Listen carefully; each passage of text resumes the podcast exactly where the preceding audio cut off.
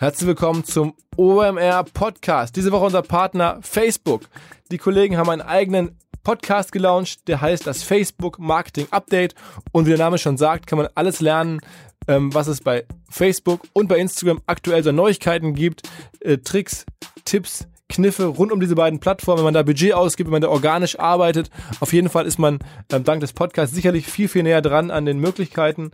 Ähm, das Ganze hostet der Jin Choi, der hier bei Facebook im Dachgebiet ähm, den FMCG-Bereich verantwortet, sowie auch ähm, die Bereiche Handel und Entertainment. Äh, dazu kommen weitere Experten von Facebook, von Instagram, aber auch aus Agenturen aus dem Markt sozusagen, die in dem Podcast ähm, zu Gast sein werden. Es sind auf jeden Fall News aus erster Hand. Ähm, man kann das Ganze auch als Videocast bei Facebook gucken. Es gibt es natürlich überall auf allen relevanten Podcast-Plattformen.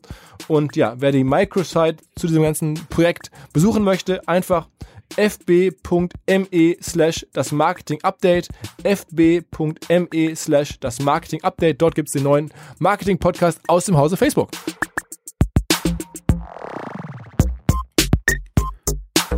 Herzlich willkommen beim OMR Podcast mit Philipp Westermeier. Diese Woche eine Ausgabe, die überfällig ist, die mir hoffentlich oder jetzt schon ähm, im Vorfeld sehr viel Spaß machen wird, ähm, weil ähm, ja jemand zu Gast ist, den ich zuletzt ein paar Mal getroffen habe und immer ähm, sehr unterhaltsam, sehr lustig, sehr liebenswert, sehr wow. cool fand. Herzlich willkommen, Joko Winterscheid. Vielen, vielen Dank. Moin. Ist, ist so schade, wir haben jetzt gerade schon 20 Minuten gelabert und ich dachte, und ich dachte, du Profi, hast mir einfach das Mikrofon umgehangen und hast auf Record nein, gedrückt. Nein, ich wollte dann, dann, dann, sagst du auf einmal gerade so, weil, weil ich war schon so total im, okay, wie formuliere ich das? Wie drücke ich das aus? Äh, wie komme ich dahin? Weil man dann schon, jetzt ist immer so absurd, äh, dass du eigentlich in dem Moment, wo du weißt, es wird aufgezeichnet, hast du, finde ich, immer, hat man immer eine andere Haltung in der Art, wie man sich ausdrücken will. Als, Absolut. Das habe ich gerade bei dir gemerkt. Ja. Ist, ist okay, jetzt spricht er gerade anders als im Auto. Ähm, wir müssen jetzt ja, aber, aber das ist bescheuert. Ich weiß auch nicht, warum das so ist. Ich bin eigentlich jemand, der macht sich relativ wenig Gedanken darum, wie wirke ich so. Aber ich glaube, gerade in so einem Podcast, wo man weiß, es ist ja null meine Welt, in die ich mich jetzt hier begebe mit dir. Ne? Äh, naja, komm. Also du bist ja selber, also Showhost, du bist ja, du hast ja sogar eine Podcast-Serie gemacht, die vielleicht bald wiederkommt mit, mit Paul Ripke, ja. äh, die ich sehr gerne gehört habe alle Wege führen nach, nach Ruhm. Ruhm ja. ähm, Props für Friedemann Karek, der, ah, genau. der, der einen wunderschönen, das musst du vielleicht piepsen, Penis hat. Das war der Deal, den wir einmal da haben. Also, das ist ein Insider-Joke für alle, die den Alle Wege führen nach Ruhm Podcast gehört haben. Ähm, der Namensgeber ist ein, ein Mensch namens Friedemann Karek genau. und der übrigens bei uns auch vor kurzem äh, bei OMR moderiert hat. Stimmt. Ähm, mit dem wir vor kurzem gemeinsam in New York waren. Also eine lange Geschichte es gibt mittlerweile relativ viel Background, äh, zu dem wir uns kennengelernt haben. Ähm, und ja, dass wir vor kurzem gemeinsam in New York waren, ist hoffentlich OMR-Leuten nicht verborgen geblieben, ist hoffentlich den Lesern deines Hefts äh, nicht verborgen ja, geblieben. Ja, kommt jetzt, kommt, wann kommt der Podcast? Der kommt, ich denke mal, so nächsten sieben, 14 Tagen. Sehr gut. Ist das neue Heft draußen, dieses Absolut. ganze New York-Thema äh, mit dir drin tatsächlich. Ja, Aber ja, eigentlich ist ja ganz gut, dass wir es jetzt machen. Weil stell dir vor, wir hätten den Podcast in New York gemacht, dann wäre er jetzt schon ausgestrahlt. Stimmt, stimmt, es ja. würde verpuffen. So habe ich äh, ganz viele OMR-Freunde vielleicht als potenziellen Kunden für mein JWD-Magazin. Also hier sozusagen unpaid ähm, Hinweis auf ja, JWD-Magazin. Kauft es euch. Eine große Geschichte über ähm, unsere Tage in New York und äh, viele andere coole Muss Storys. man hier auch bezahlte Partnerschaft markieren und Werbung wegen Markennennung? Nee, im Podcast bislang, wir hinterlegen immer so Musik. Aber wir werden hier natürlich jetzt keine Musik hinterlegen. Nee, okay, aber, aber, aber Musik hinterlegen heißt bei uns ja, eigentlich Werbung. Werbung. Und du hast ja, ich habe es dir gerade schon vorab ähm, im Auto erzählt, ähm, ich behaupte ja, den Podcast, den du mit Paul gemacht hast, ihr habt ja irgendwie mehrere hunderttausend Euro, die ihr damit hättet verdienen können an Werbeeinnahmen, habt ihr in den Wind, äh, wie heißt das, geschmissen, geschrieben? In ähm, Wind geschossen. Geschossen, genau, weil ihr habt da keine Werbung drin gehabt. Nee. Aber das war auch eine, eine, total bewusste Entscheidung, ähm, weil vielleicht zu der äh, Entstehung des Podcastes, ich war bei Paul in, in Kalifornien, Paul Ripke, wer ihn nicht kennt, äh, ein, ein begnadeter Fotograf. War auch hier schon im Podcast. Eine, war auch schon mal, einer, der, kennen, einer, kennen ganz, alle einer der ganz frühen Gäste, ja. Kennen alle OMRler, aber Paul ist halt einfach wirklich eine, eine, eine, eine Koryphäe im, im äh, im Okkasionsparasiten-Dasein. ähm, und äh, ich war bei Paul im Urlaub letztes Jahr in, in Kalifornien und dann kam er irgendwann mittags zu mir und meinte nur so, ey, warum machen wir eigentlich keinen Podcast? Und bei Paul muss man ja auch immer sagen, Paul ist halt ein Selbstvermarktungsgenie, der weiß wirklich 100 Prozent, äh, was muss ich als nächstes machen. Und ich fand aber die Verlockung äh, zu groß, einfach mal einen Podcast mit ihm zu machen. Und dann haben wir uns wirklich nach dem Urlaub, äh, weil es irgendwie so gut auch ist, mit ihm immer in Kontakt zu sein, weil Paul auch einmal, finde ich, wahnsinnig inspirierend sein kann. Der hat immer noch mal so ganz andere Gedanken und Sichten auf, auf Dinge, äh, wo man selber nicht hinkommt. Und äh, wir hatten so eine gute Zeit in dem Urlaub, dass es dann auch geil war, dass man so wöchentlich telefoniert hat. Ich habe ihn dann wirklich angerufen und äh, er hat dann bei sich da morgens äh, sich einen Kaffee gemacht und ich war dann so, Alter, es ist halb eins, können wir uns ein bisschen beeilen. Ich will schlafen gehen. Äh, bin auch das eine oder andere Mal eingeschlafen im Podcast. Ich habe bekommen. Vielleicht auch, weil ich zu viel getrunken hatte im Moment davor. Aber ähm, äh, das, das war ein sehr guter Podcast, aber wir haben uns bewusst entschieden, den einfach zu machen. Also ohne, dass man ihn groß vermarktet, weil wir einfach Bock hatten, einen Podcast zu machen. Und äh, ich glaube, es wäre leicht gewesen, da jetzt, äh, ich will es sogar nicht Sellout nennen, aber das irgendwie zu kapitalisieren oder hinzugehen und zu sagen, so, ey, hier Spotify, habt ihr Bock, wir hätten gerne so eine X dafür oder irgendwen zu suchen. Aber es war eine ganz klare, bewusste Entscheidung, einfach zu sagen, so, nee, wir machen das jetzt einfach mal. Äh, und äh, wir waren selber eher überrascht über, ich glaube, in Hochzeiten hatten wir in den iTunes Podcast Charts sechs Folgen in den Top Ten. Absolut. Er hatte, ich habe es bei Soundcloud gesehen, er hatte so ungefähr 80, 90, 100.000 Plays bei Soundcloud, was echt gut ist. Und er hat es ja noch nicht mal bei Spotify ähm, rausgebracht. Ne? Also Null, nur bei Soundcloud, ja. ja. Und, und nee, iTunes äh, war es auch noch, sonst wären wir da nicht in den Charts gewesen. Aber äh, das ist aber dann auch immer so, ich, ich habe dann auch keine Referenzen. Also man kann mir jetzt auch unterstellen, so Mann, der ist doch in den Medien, warum guckt er dann nicht, was andere haben? So, aber äh, du hattest auch mal zu mir gesagt, es ist ja absurd, dass ihr die Zahlen sogar öffentlich gemacht habt. Ja, also weil keiner, keiner geht ja. hin und sagt so, ey, wir haben übrigens so viel, sondern äh, alle äh, sind eher so, so, so geheimhaltungsmäßig ja. unterwegs, weil wer weiß, vielleicht hören es auch nur 20, ne? Aber äh, das war tatsächlich amtliche Zahlen und das hat auch ganz gut funktioniert, weil A, Paul ist sich halt nicht zu schade zu erzählen, dass man im Privatjet auch die Schuhe ausziehen muss, ne? Weil er halt sehr viel mit den ganzen Formel 1 Johnnies, mit denen er da unterwegs ist, dann äh, nicht commercial fliegt, wie wir im Podcast gelernt haben.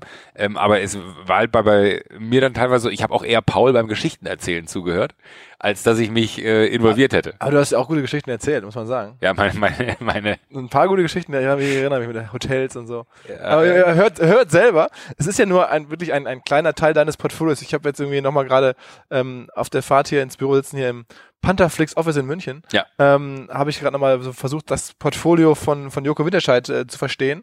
Ähm, weil einiges kenne ich. Ja, offensichtlich bist du nun äh, Showmaster und machst Sendungen bei äh, ProSieben im Wesentlichen, aber du machst ähm, auch eine Kreativagentur mhm. und du hast eine eigene Produktionsfirma, die mhm. auch andere Sachen produziert. Mhm. Du hast ein Magazin mit Gunnar Yazam, also dieses mhm. gerade schon erwähnte JWD.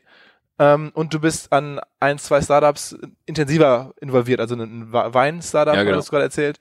Ähm, und, und ein Gin-Ding und noch so, so, so paar Sachen, wo man auch einfach nur äh, Socken mache ich noch mit von Jungfeld. Genau. Äh, manchmal vergisst man selber, was das alles ist. Und du hast mir gesagt, du hast mal ein Startup gemacht, dafür bist du ja auch sozusagen noch in der, Dafür bin ich berühmt geworden. In der deutschen Gründerszene war auf jeden Fall sehr viel Aufmerksamkeit bekommen. Also du, aber auch das Startup, was dann relativ schnell ähm, mhm. nicht funktioniert hat. Äh, Go Butler, äh, das war dieser Concierge-Service, wo du eine Anfrage online stellen konntest äh, für, keine Ahnung, ich hätte gerne eine Pizza dann und dann. Dann haben wir die, die äh, Lieferung organisiert von dieser Pizza. Also eigentlich haben wir nichts anderes gemacht als, äh, ich weiß nicht, wie man das nennt, die, die, die, die Agenturleistung, wenn du so möchtest. Ne? Im Sinne von, äh, jemand möchte A, wir besorgen A und äh, rechnen aber mit, mit, mit B ab und kriegen dann eine Provision. Das hat aber hinten und vorne nicht funktioniert. Aber, und das äh, muss ich dir zugute halten, ich habe durch dich zwei Dinge äh, in diesem Kontext gelernt, weil wir sind, äh, wir haben zu früh, oder das war glaube ich durch den Podcast auch, ich glaube, das war sogar der, der Wenger, der das gesagt hat, viele bekommen zu früh zu viel Geld und damit hat diese Firma keine Chance, weil sie so schnell anorganisch wachsen, dass äh, es gar nicht möglich ist, eine Struktur aufzubauen, in der sie vielleicht hätten funktionieren können.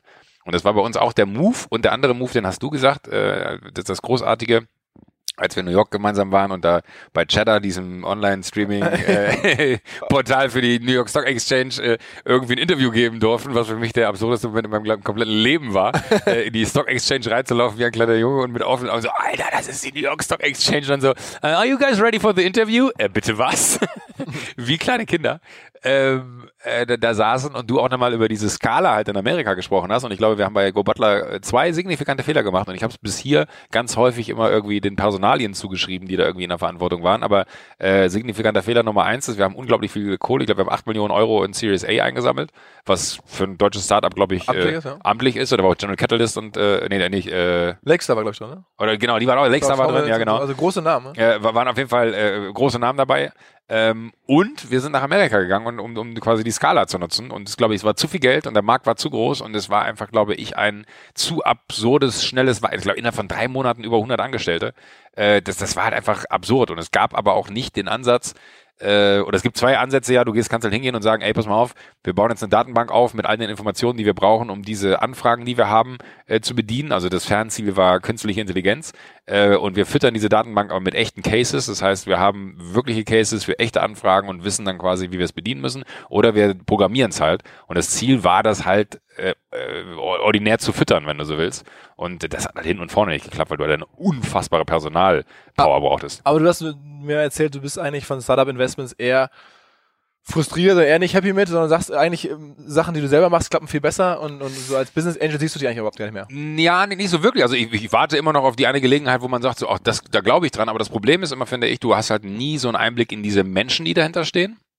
Und es ist ja schon so, und das klingt jetzt sehr selbstverliebt, aber dass du natürlich eine äh, unglaubliche Vorspulfernbedienung in der Hand hältst, ne? weil du einfach eine wahnsinnige Aufmerksamkeit innerhalb kürzester Zeit auf ein Startup lenken kannst, wenn du dich da involvierst, weil die Bereitschaft, äh, über mich irgendwas zu schreiben, ist da draußen relativ groß und dann ist es relativ leicht, äh, äh, das da quasi einfließen zu lassen und zu sagen, so, ah, Herr Winterscheid hat ja übrigens XYZ, hätten Sie nicht Lust? Ja klar, machen wir, tschick, äh, ist, hat das Ding halt eine riesen Aufmerksamkeit, aber das Problem ist eher so, dass die, die du halt nie weißt, wer macht's, wie machen die's. Äh, wenn ich mich irgendwo involviere, dann mit Haut und Haaren und so 100 Prozent. Äh, wenn ich dann aber mitkriege, dass ich dann äh, den einen der Gründer irgendwie um 18 Uhr am Freitag anrufe und der sagt mir, äh, nee, du, ich bin auf dem Weg nach Kopenhagen, ich mache ein Wochenende mit den Freunden und ich sitze aber noch im Büro und mache meinen regulären Job, denke ich mir so, was mache ich denn eigentlich hier falsch, Alter? Ich gebe euch irgendwie hier meine komplette Aufmerksamkeit und ich finde immer so, dass das bis hier nie äh, so, so, so diesen Zusammenhang gefunden hat zwischen, da ist jemand, der genauso sich reinhängt, wie ich mich reinhänge. Wenn ich sage, ey, wenn ich von vornherein euch verspreche, ich gebe euch mein komplettes Netzwerk, ich gebe euch 100% meiner Aufmerksamkeit und ich gebe euch Zeit, ähm, die klar abgesprochen ist im Vorfeld immer, äh, und, und was immer ihr wollt, benutzt mich. So, ich bin für euch da und das ist der Deal. Dann will ich aber auch umgekehrt genauso jemanden haben, der auf der anderen Seite genauso dedicated ist. Und äh, das habe ich bis hier selten gefunden.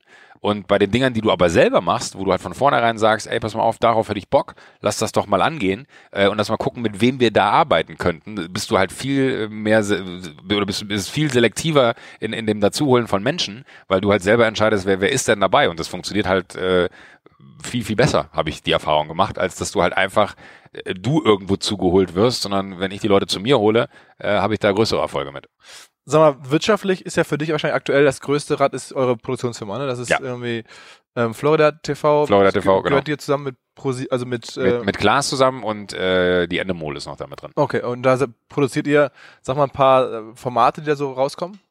Äh, die beste Show der Welt, äh, Duell um die Welt, ähm, dann äh, mein Beginner gegen Gewinner, Class Late Night, also eigentlich alles, was, was, also, also am Ende des Tages, alles, was man von uns im Fernsehen sehen kann, kommt aus dieser Produktion. Und auch irgendwelche Sachen, die äh, Dritte machen, also wo ihr sozusagen. Äh, ja, wir, wir haben jetzt mit, mit äh, Katrin Bauerfeind so eine, relativ gute Lesesendung gemacht für, für, für Dreisat. Ähm, haben immer wieder so, so, so kleine äh, Leuchttürme. Wir haben jetzt gerade ein Video produziert, was aber so komplett off the record eigentlich läuft, für, für Martin und Casper, für dieses 1982 äh, äh, Ding, äh, für das Album, was da von den beiden kommt und ähm, sind immer so eigentlich unterwegs bei Sachen, wo wir Bock drauf haben, haben da auch so eine kleine Reklameeinheit jetzt gegründet, wo wir die S. Oliver-Kampagne zum Beispiel mit äh, äh, geschrieben und, und produziert haben, die äh, ich für S. Oliver gemacht habe, ähm, haben da auch den, den Lidl-Weihnachtsfilm gemacht, der Spoof auf den Edeka-Weihnachtsfilm, äh, der prämiert wurde. und Also auch schon so ein bisschen richtig so ein Werbe- Ja, ja, genau, so, so eine kleine Werbeunit. Bist du auch der Kreative? Denkst du dir sowas dann auch selber aus? oder sitzen Teils, da teils. Also das ist äh, so, so wir, wir haben natürlich einen unglaublichen Stab an wahnsinnig kreativen Leuten in dieser Firma, wirklich, also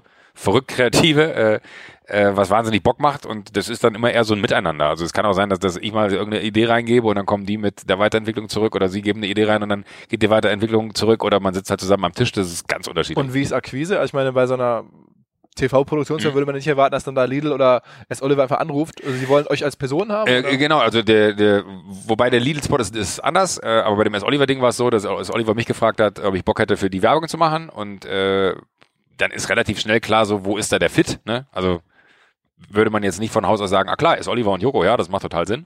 ähm, und äh, wo man dann sagt, okay, wenn wir das machen, dann muss das einzigartig sein und das muss auch wirklich anders sein in der Form, als dass wir eigentlich etwas ausprobieren, was noch keiner gemacht hat. Und äh, dann hatten wir halt die absurde Idee, dass man halt so generische Werbespots dreht und ich sage, ich habe keine Zeit für einen Werbespot, aber ich habe hier meine generischen Werbespots und da gibt's Stellen, da bewege ich einfach nur den Mund, da könnt ihr reinlegen, was ihr wollt.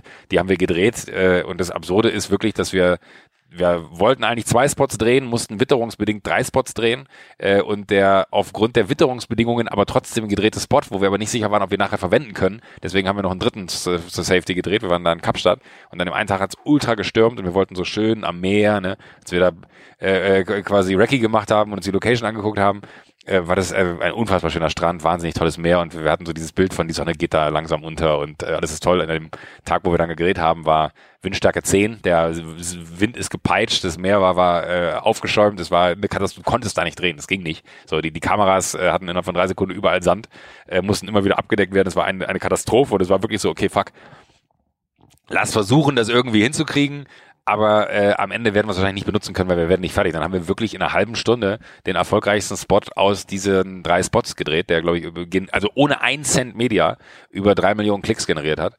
Und äh, das sind halt dann so kleine äh, Erfolgsgeschichten, wo du dann dir natürlich auch mit so einer Florida-Reklame äh, so heißt die Company, ähm, einen Namen machst, weil Leute darauf aufmerksam werden und sagen, ah, das ist anders. Und genauso ist es aber auch, dass wir, wenn wir sagen, Klaas bekommt ein Angebot, ich bekomme ein Angebot, äh, mache ich es entweder mit der Florida oder mit der CC15, die, die andere äh, Kreativagentur, die ich quasi mit Matthias noch betreibe. Das sind jetzt zwar fast identische Konstrukte, die nebeneinander liegen, aber wo, wo ich dann mal sage, ach komm, mache ich mit der Florida oder ach komm, mache ich mit, mit Matti und, und den Kollegen hier in der CC15. Ähm, und äh, also die aber, also ich meine, du da, komplett uneitel auf beiden Seiten. Das ist so. Das, die sind da entspannt. Voll. Sehen das, sich nicht im Wettbewerb. Null, nein, das ist aber auch, äh, ich, ich bin auch kein Freund von, äh, man, man sollte immer im Gegeneinander sein. Ne? Ich finde immer so im Miteinander kann man viel mehr erreichen, als wenn man gegeneinander ist. Und gerade wenn es eh, man ist in beiden Companies irgendwie beteiligt, äh, wäre es totaler Quatsch, wenn mir dann der einer einen Vorwurf macht und sagt so, Alter, das ist aber scheiße, das hätte es aber bei uns geben sollen. Dann kann der davon ausgehen, dass er beim nächsten Mal gar nichts mehr kriegt, weil äh, ich entscheide, wo die Sachen hinfallen. Sag mal, typische OMR-Frage, wie groß ist die Florida? 60, 70 Leute? Das 60 Leute, ja. Und, und die ähm, äh, mit Matthias, wie groß ist die? Äh, da sind wir im Moment bei, bei der CC15 sind wir so 7, 8. CC15 steht für Creative Cosmos. Cosmos 15. 15, ja. 15 ist Gründungsjahr. Ah, okay, ja, okay. Das ist wilde Geschichte. Okay, okay, okay. Aber hast du dann auch jeweils immer noch Geschäftsführer oder habt ihr da Geschäftsführer ja. drin, ja. die das machen? Ja. Und die suchst du dann selber aus und mit, ja, also das ist äh, äh bei der TC15 ist es Nikolas Palzo, ein, ein, ein, ein guter alter Kollege jetzt. Ehemaliger ProSieben Geschäftsführer, ne? Genau, ja, seit, seit 1, genau, ProSieben seit 1 äh, Geschäftsführer und ähm, äh, super Typ, der, der kam dann zur CC15, ist äh, durch den Kontakt zur CC15 dann äh, auch noch bei der Pantherflix äh, relativ mit aufgestiegen und äh, bei, bei der Florida ähm, war es dann auch immer so, oder in der Reklame ist es so, dass wir ähm, einen guten, alten, verdienten MTV-Kollegen, der einen sehr guten Weg gemacht hat, der ist äh, zum Red Bull Media Haus nach Österreich gegangen, dann ist er bei Fischer Appelt gewesen hat da quasi auf einem Autokunden sehr lange gearbeitet. Und äh, Tim ist ein super Typ, ich, ich liebe den, weil er einfach auch ein, ein, ein großartiger Mensch ist und das ist auch was, was mir immer wahnsinnig wichtig ist, dass man mit guten Leuten arbeitet. Äh, und haben dann gesagt, so, hast du nicht Bock mit uns hier diese Reklameabteilung bei uns hochzuziehen? Und äh, das war dann quasi die äh, Florida-Seite und das haben wir dann auch gemacht. Und da ist Tim auch derjenige, der dann in Charge ist. Und bei uns ist andersrum, auf der CC15-Seite habe ich äh, Gün Eidemir, äh, der, den man wahrscheinlich am ehesten dafür kennt, der hat damals diesen Mercedes-Film geschrieben, von dem Mercedes sich dann distanziert hat, der ein Abschlussfilm in Ludwigsburg war, wo Hitler äh, überfahren wurde. Okay. Kennst okay. du Nee. Nee, da muss ich mal angucken. Das ist ein sehr guter Film. Okay. Der eine oder andere wird vielleicht was sagen. Und Gün ist ein äh, super äh, ähm, Typ, auch wahnsinnig kreativer, war, war lange bei Heimat. Und Gün war dann quasi so die, die Initialzündung, äh, den habe ich kennengelernt über einen Hornbach-Job, den wir gemeinsam gemacht haben. Und dann habe ich Gün irgendwo gesagt, so, Gün, hast du nicht Bock hier? Äh, ich habe da so eine Idee, äh, Matthias, die Leute und dann äh, hätten wir da wahrscheinlich noch Nico Palzo, der Geschäftsführung machen würde. Wir könnten da irgendwas Schönes bauen. Und Gün hatte voll Bock, weil ich glaube, jeder hat Lust, eher was Eigenes dann irgendwann auch mal auszuprobieren. Du bist ja schon ein krasser Werber. Also man das ne, so dich hört, ich weiß es jetzt schon ein bisschen, aber ich denke mal, wenn ich zum ersten Mal höre, dann denkt man, eigentlich kennt man dich als, als, als Showmoderator, aber in Wahrheit hast du ja die ganze Werbebranche komplett verstanden, kennst alle handelnden Personen, Agenturen, Mechaniken. Ähm, ist aber so, das ist, weiß ich nicht, aber das ist vielleicht auch was, was mir so selber, wenn du das so sagst. Kommt mir so vor. Also zumindest so dieses klassische Werbebranche, äh, kennst, ne, die äh, Menschen, die es machen, weiß, wie es so läuft mit den Kunden, was man so für Budgets bekommt. Bist du schon, also total. Ja, aber, aber, aber das Gute ist ja immer, und, und das ist, glaube ich, wie bei allem auch, ne, das trifft aufs Fernsehen genauso zu wie äh, auf, auf die Werbegeschichten. wenn du nicht die richtigen Leute hast, funktioniert da gar nichts. Ne? Also äh, da bin ich immer nur die Speerspitze. Und, und das ist auch auf eine Art gut so, weil ich glaube, das kann ich dann ganz gut, ne? Und ich kann auch ganz gut Leute miteinander verbinden und sagen, ah, ich glaube, der hat was, was für dich interessant sein könnte. Trefft euch doch mal. So, das, das liebe ich auch. Ne? Ich äh, habe immer das Gefühl, ich kann anderen Leuten immer mehr bringen als mir selber, weil ich es immer total interessant finde. Ah, du machst das. Warte mal, da fällt mir gerade ein, der macht das. Das passt doch super zusammen. Ähm, und ich glaube, das ist am Ende ja auch sowas, was in der Werbung total relevant ist. Ne? So dieses klassische Netzwerken. Du brauchst halt die richtigen Kontakte in die richtigen Firmen mit den richtigen Leuten, um dann am Ende die richtigen Jobs zu bekommen. Oder, und das ist halt das andere große äh, Asset, was halt Klaas und ich halt mitbringen, es gibt ja auch ganz viele Firmen, die mit einem arbeiten wollen, wo man halt einen ganz anderen Zugang dann auf einmal zu bekommt und wo man auch sagt so, ey, haben wir voll Bock drauf, aber lass uns doch mal darüber reden, ob wir nicht einen anderen Weg gehen können und wir würden es dann auch gerne selber machen, aus dem einfachen Grund, weil äh, unsere Erfahrung halt auch ist, und das ist jetzt, klingt jetzt sehr hart all den großen Agenturen gegenüber, aber wir haben sehr selten in, in großen Meetings gesessen und haben tolle Ideen präsentiert bekommen von den ganzen großen Agenturen. So, es gibt immer wieder diese, diese äh, Leuchttürme, die dann gewissen äh, Agenturen so ihr Renommee gebracht haben, so, aber diese Leuchttürme wurden noch nie an uns herangetragen. Die meisten Dinge, die dann am Ende des Tages ähm, quasi gut geworden sind, die haben wir dann selber äh, mit dem Kunden dann besprochen am Ende. Und die Agentur hat gesagt, so, okay, dann machen wir halt das. So, und, und irgendwann war dann halt die Frage nicht mehr, warum machen wir das eigentlich mit den Agenturen, sondern warum machen wir es nicht einfach komplett selber. So, und, und das war dann eher so die, die, äh, die, die Quintessenz, wenn du so willst. Welches von deinen Businesses äh, glaubst du ist äh, am zukunftssichersten für in zehn Jahren? Denkst du, ich weiß, du denkst Der Wein. Der Wein. ja, ja, wirklich. Ich glaube ganz, also das, das ist so, so äh, Wein hat's immer gegeben, ne? Das, äh, wenn du Game of Thrones anguckst, da wurde auch schon Wein getrunken. ähm, und, und Wein wird's immer geben. Ich glaube, das wird nicht ersetzt durch irgendwas Digitales oder irgendwas Artifizielles, äh, was das irgendwie wegmacht. Ich glaube, dass das, das Wein-Business und das Gin-Business wahrscheinlich das solideste. Okay. Bei dem Rest ist halt einfach äh, unklar, wo geht die Reise hin. Und, äh, also du machst, du bist ja jetzt kein Typ, der so jetzt irgendwie in zehn Jahreszyklen denkt, sondern du lebst im Moment oder auch in, in, in, in, in ja. Wobei ich schon jetzt gerade anfange, ich werde 40 nächstes Jahr äh, und weiß halt auch so, meine Zeit auf diesem Planeten ist gezählt, ne? Ähm, und ich habe schon noch so gewisse Ziele und hätte Bock auch noch ein bisschen was zu erreichen. Und dann fängt man schon drüber nachzudenken, okay, mache ich jetzt einfach so weiter wie bisher und mache einfach so ein bisschen hier und da so mein Stuff oder muss ich tatsächlich mal einfach anfangen, wie andere auch, mir Pläne zu erstellen und zu sagen so, was kann man denn in drei Jahren schaffen, was kann man denn in fünf Jahren schaffen? Und äh, nicht, dass ich da jetzt bis hier schon einen von gemacht hätte, aber der Wille ist auf jeden Fall da, dass ich das mal angehe. Was ist denn so dass die, die Top 1 und Top 2 auf der Business Bucket List dann sozusagen von dir? Also ist das nur eine große Show oder ist es eher irgendwie eine große Kampagne, nee, eine große Agentur? Top, Top 1 wäre für mich wirklich äh, die, die Florida TV, also unsere Produktionsfirma, äh, wesentlich breiter aufzustellen, weil bis hier haben wir uns sehr darauf konzentriert, quasi für, für Klaas und mich äh, sehr guten Content äh, zu generieren oder sehr gute Inhalte zu produzieren. Äh, und ich glaube, da ist definitiv der Zeitpunkt da, dass man das mal äh, ein bisschen öffnet, um auch anderen irgendwie äh, die Möglichkeit zu geben, mit, mit uns zu arbeiten und wir auch die Möglichkeit haben, mit anderen zu arbeiten. Äh, das ist definitiv mein Top 1, wo ich einfach Bock hätte, dass man sich da breiter aufstellt.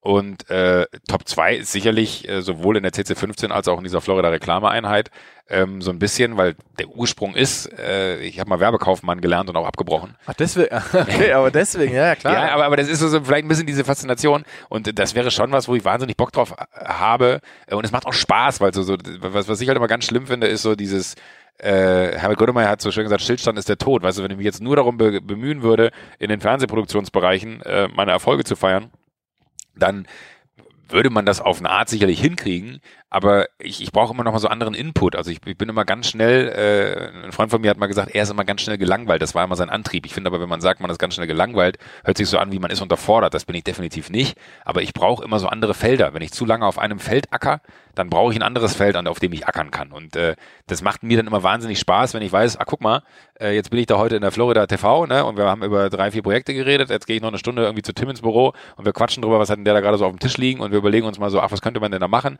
Und man spackt dann so rum. Das große, also das, das allergrößte äh, in, in meinem Beruf ist ja wirklich äh, das Rumspacken dürfen. So. Also Quatsch-Ideen an Leute zu verkaufen, die sagen, ja, finde ich gut und man macht das und du sitzt dann teilweise da und kannst es nicht glauben. Ich habe mit, mit, mit Gün, äh, dem Kollegen von der CC15, von einem Jahr oder äh, noch einen Schritt davor, ich habe eine Freundin gefragt, äh, woher sie denn ähm, äh, oder weil ich wollte ein ganz bestelltes Auto von Mercedes mal fahren. So, ist jetzt, ich weiß nicht, ob das jetzt Werbung ist, aber ich sage es einfach äh, mal so konkret. Gerne, gerne, gerne. Äh, und dann wollte ein ganz spezielles Auto von Mercedes mal fahren. Und äh, habe gesagt so, ey, pass auf, ich habe aber das Gefühl, wenn ich da in den Laden reingehe, ne, das ist so, das ist mir ein bisschen zu zu showy, so, hallo, mein Name ist Joko Winterscheid, ich hätte gerne das Auto, können Sie mir mal für einen Tag leihen? Äh, ich habe aber keine Kaufabsicht, ich würde es einfach nur gerne mal fahren.